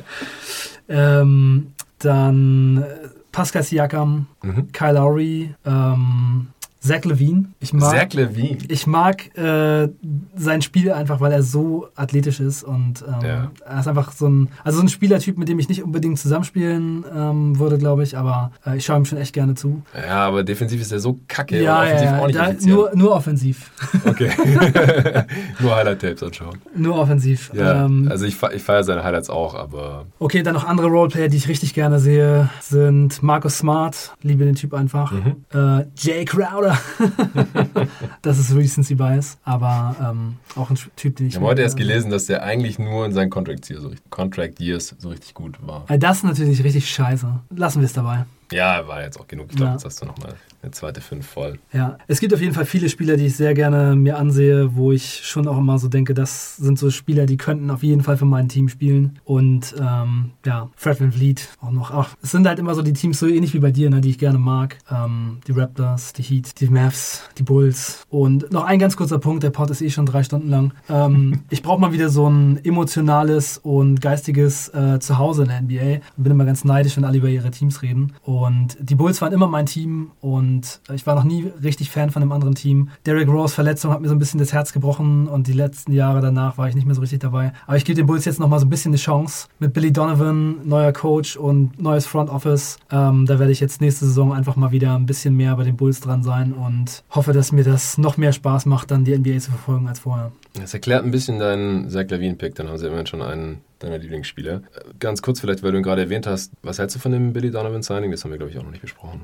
Ja, ich finde es schwer zu beurteilen. Es ist halt mit Coaches ja immer so, das ist eine der schwersten Sachen zu sagen, was sie denn letztendlich wirklich bringen. Frank Vogel bei den Orlando Magic, da hätte niemand gedacht, er ist ein Championship-Coach, dann geht er zu den Lakers und dann werden die Champion. Jetzt wird er natürlich ganz anders gesehen. Also was ich auf jeden Fall bei Donovan in den letzten Jahren teilweise schwierig fand, war halt, wie die Thunder gespielt haben und das Westbrook immer so gefühlt einfach gemacht hat, was er wollte. Aber vielleicht kann man da auch als Coach einfach nicht anders. Letzte Saison fand ich Donovan ziemlich gut. Also finde ich, hat einen super Job gemacht. Mhm. Und ich glaube, dass er deswegen auch den ähm, Bulls-Job bekommen hat. Und ich glaube, dass er ein riesiges Upgrade zu äh, Jim Boylan ist. Ja. Also jeder Trainer ist ein riesiges Upgrade zu Jim Boylan. Ich habe Jim Boylan tatsächlich auch schon mal live gesehen und Coaching-Drills mit ihm selber gehabt und fand ihn da schon einfach richtig scheiße. Warum? Äh, ja, weil er einfach ähm, so zu, zum Beispiel zu den Leuten, die mitgeholfen haben, immer so ein bisschen unfreundlich war und so ein bisschen von oben herab. Mhm. Er ist einfach dieser, genauso wie er es jetzt bei den Bulls war, dieser äh, harte Hund, der ganz viel verlangt und ähm, Schleifer. so ein Schleifer ist und auch einfach ja unangenehm Leute dann komisch behandelt und so. Habe ich neulich jetzt in einem Pod gehört, ich weiß leider nicht mehr welcher, ich höre zu viele Pods. Ist ein paar Tage her, da ging es um gerade diese Schleifer-Mentalität bei, bei Coaches, die halt viel verlangen von ihren Spielern und die auch kritisieren und denen sagen, was sie falsch machen, wie Popovic, wie auch Spolstra. Das Problem ist nur, wenn du dann halt nicht auch anders kannst mit deinen Spielern und eigentlich einen guten Draht zu denen hast und eigentlich cool mit denen bist und, und die dann auch in den Arm nehmen kannst, wie es halt ein Pop und ein Spolstra halt auch machen. Und da wurde dann halt auch Jim Boylan als Negativbeispiel genannt, weil der das halt nicht macht. Der ist halt einfach nur hart. Und das ist, da haben die Spieler halt früher oder später keinen Bock mehr drauf. Vor allem nicht die talentiertesten Spieler der Welt, die Multimillionäre sind. Die haben keinen Bock, sich in jedem Training rund zu machen, rund machen zu lassen. Und dann halt nicht auf der anderen Seite mal lobende Worte oder zu wissen, dass es eigentlich ein cooler Typ ist, wie halt Pop oder Sportstra. Ja, und ich glaube, sein Steckenpferd ist halt eigentlich eher Defense. Die Bulls waren ja defensiv auch ganz gut, offensiv dann halt eben nicht. Da haben auch viele Leute einfach nicht die richtige Entwicklung gemacht. Und er hatte ja die Gelegenheit, sich bei Popovic alles abzugucken, wie man das macht. Aber das liegt dann eben auch nicht jedem. Er war ja jahrelang bei den Spurs. Ja, Jim Boylan ist einfach meiner Meinung nach kein Head Coach und war schon eine Fehlbesetzung, als er gekommen ist. Und war schon klar, dass es genauso läuft, wie es jetzt gelaufen ist. Mhm. Also mir jedenfalls. Also die Bulls haben in, in, den letzten Jahren halt viele Sachen gemacht, wo ich einfach nicht richtig an Bord mit war. Und wenn man dann noch so einen Coach hat wie Jim Boylan, ich konnte da einfach nicht so richtig dabei sein. Aber ich bin einfach neidisch auf dich mit den Suns, die Jungs, äh, die alle bei den Spurs dranhängen, David mit den Celtics. Ähm, und ich brauche es auch mal wieder. Also ich man muss halt dranbleiben, auch durch die schlechten Zeiten. Jetzt mal dranbleiben müssen bei den Ja, Celtics. ey, das kannst du mir jetzt natürlich. Das so kannst du mir jetzt natürlich vorwerfen, aber. Tu ich auch. Oder Star hat sich verletzt, da hatte ich keine Lust mehr. Come on, Alter. Mein Star ist zum absoluten Hassteam gegangen, Steve Nash zu, zu, den Lakers und seitdem war es ziemlich scheiße eigentlich. Äh, und ja, man muss ich, halt irgendwie dranbleiben. Ich bin da einfach nicht so hart im Nehmen wie du. wenn es wieder besser wird. Die Jahre hätte ich bei den Suns auch nicht überstanden. Ja hat mich viele Nerven gekostet. Und äh, ja, so viel hat es mir wahrscheinlich im Endeffekt dann auch nicht gebracht, äh, ja. viel zu viele Minuten von Archie Goodwin zu sehen. Ja, ja, also es ist wahrscheinlich die Entfernung einfach zu ähm, der Stadt, in der das Team dann eben spielt und dann eben auch, dass ich ein ziemlicher Basketball-Enthusiast bin und meistens, wenn ich auf den League Pass... Basketball sehen. Oder? Ja, genau. Wenn ich auf den League Pass gucke, dann fällt es mir halt oft schwer, dann eben die, äh, oder fiel es mir in den letzten Jahren oft schwer, einfach mir die Bulls anzusehen, wenn in der Nacht irgendwie die Lakers gegen die Celtics gespielt haben oder sowas. Es ist einfach irgendwie irgendwie dann mir so ein bisschen abhanden gekommen. Aber wenn ich ein Bulls-Spiel gucke und da sind Stacey King und, äh, und so weiter als Announcer, dann, dann geht es schon auf jeden Fall wieder rund. okay, gut. Ich würde sagen, dann reicht das für heute. Ich äh, hatte vorhin gesagt, dass es, dass drei Supporter einen Shoutout bekommen. Den dritten hatte ich nicht gleich erwähnt, weil der hat verlängert. Das ist kein neuer Supporter, aber ich wollte ihm trotzdem einen Shoutout geben und an der Stelle noch was erwähnen. Das ist der Paul Nachtigall. Da ich vor einem Jahr, ziemlich genau vor einem Jahr, Steady gelauncht habe als Unterstützungsplattform für jeden Tag NBA, laufen jetzt viele der Jahresabos aus und jeden aktiven Unterstützer, der auch sagt, das war mir das jetzt wert. Wir haben jetzt fast 200 Folgen hier bei Jeden Tag NBA gemacht. Das war es mir wert, meine 3, 5, 8 oder 10 Euro im Monat Unterstützung und ich möchte das gern weitermachen und möchte auch die Möglichkeit haben, hier und da mal ein Goodie zu gewinnen. Jetzt gerade kann man ja eine Tasche von Performance gewinnen, wenn ihr mir dann auf Steady über die Nachrichtenfunktion schreibt, dass ihr Interesse daran habt. Das haben jetzt auch schon einige gemacht. Die haben gesagt, ich habe Bock auf diese Tasche und dann seid ihr automatisch im Topf drin und nächstes Wochenende werde ich dann einen Gewinner ziehen. Ähm, wenn ihr das weiterhin machen wollt, dann verlängert bitte die Mitgliedschaft, weil wenn ihr die einfach auslaufen lasst, dann äh, ja, gehen mir gerade genauso viele Supporter flöten, wie ich welche dazu bekomme. Und dann treten wir leider auf der Stelle hier und das hilft mir dann leider nicht, die Zukunft von jeden Tag NBA abzusichern. Und wenn ihr euch schon mal dazu entschieden habt, das Projekt hier zu unterstützen, dann würde ich hoffen, dass ihr das jetzt auch nochmal tut und nochmal bestätigt und verlängert. Das würde mich wirklich freuen. Deswegen einfach gucken, ob euer Abo weiterläuft oder ob ihr verlängern müsst oder wie auch immer. Schaut einfach rein in euren Steady-Account. Und für die, die neu dazukommen wollen als Unterstützer, vielleicht weil ihr die Tasche gewinnen wollt oder weil ihr demnächst NBA 2K für die Xbox gewinnen wollt oder einfach nur, weil ihr diesen Podcast unterstützt, weil ihr den Pod heute geil fandet und auch die anderen Formate cool findet und gerne hätte, dass es noch weitergeht, dann äh, geht auf Steady, HQ, S-T-E-A-D-Y-H-Q.com slash jeden Tag NBA und unterstützt mich dort. Ja, vielen Dank dir, Arne, dass du heute hier am Start warst in der Booth mit unserer Pause vorhin. Und in diesem langen Pod ist es auch schon fast zehn. Wir haben uns vor drei Stunden hier getroffen. Ich denke, der Pod im Endeffekt wird nicht ganz so lang, aber schon ziemlich lang. Wahrscheinlich schon an die zwei Stunden, wenn ich jetzt hier mal so auf die Aufnahmeuhr schaue. War auf jeden Fall geil. War ja. nicht der letzte, den wir zusammen gemacht haben. Wie gesagt, die NBA, die NBA Draft sage ich schon, die steht auch an, aber erst am 18.11. Die Redraft von 1998, die äh, steht demnächst hier ins Haus. Äh, als nächstes bin ich zu Gast im Korbjäger NBA Pod. Der Ole Frex, der ja auch schon ein paar Mal zu Gast war, hat mich eingeladen. Da werde ich dann ein paar Hörerfragen mit beantworten. Checkt den dann gerne aus. Und dann werde ich noch was mit Nico aufnehmen zu NBA 2K21, wie ich das auch schon ein paar Mal hier angekündigt habe. Vielen Dank für das alles und fürs Zuhören und bis dahin. Bis dahin, Leute. Macht's gut. Ciao.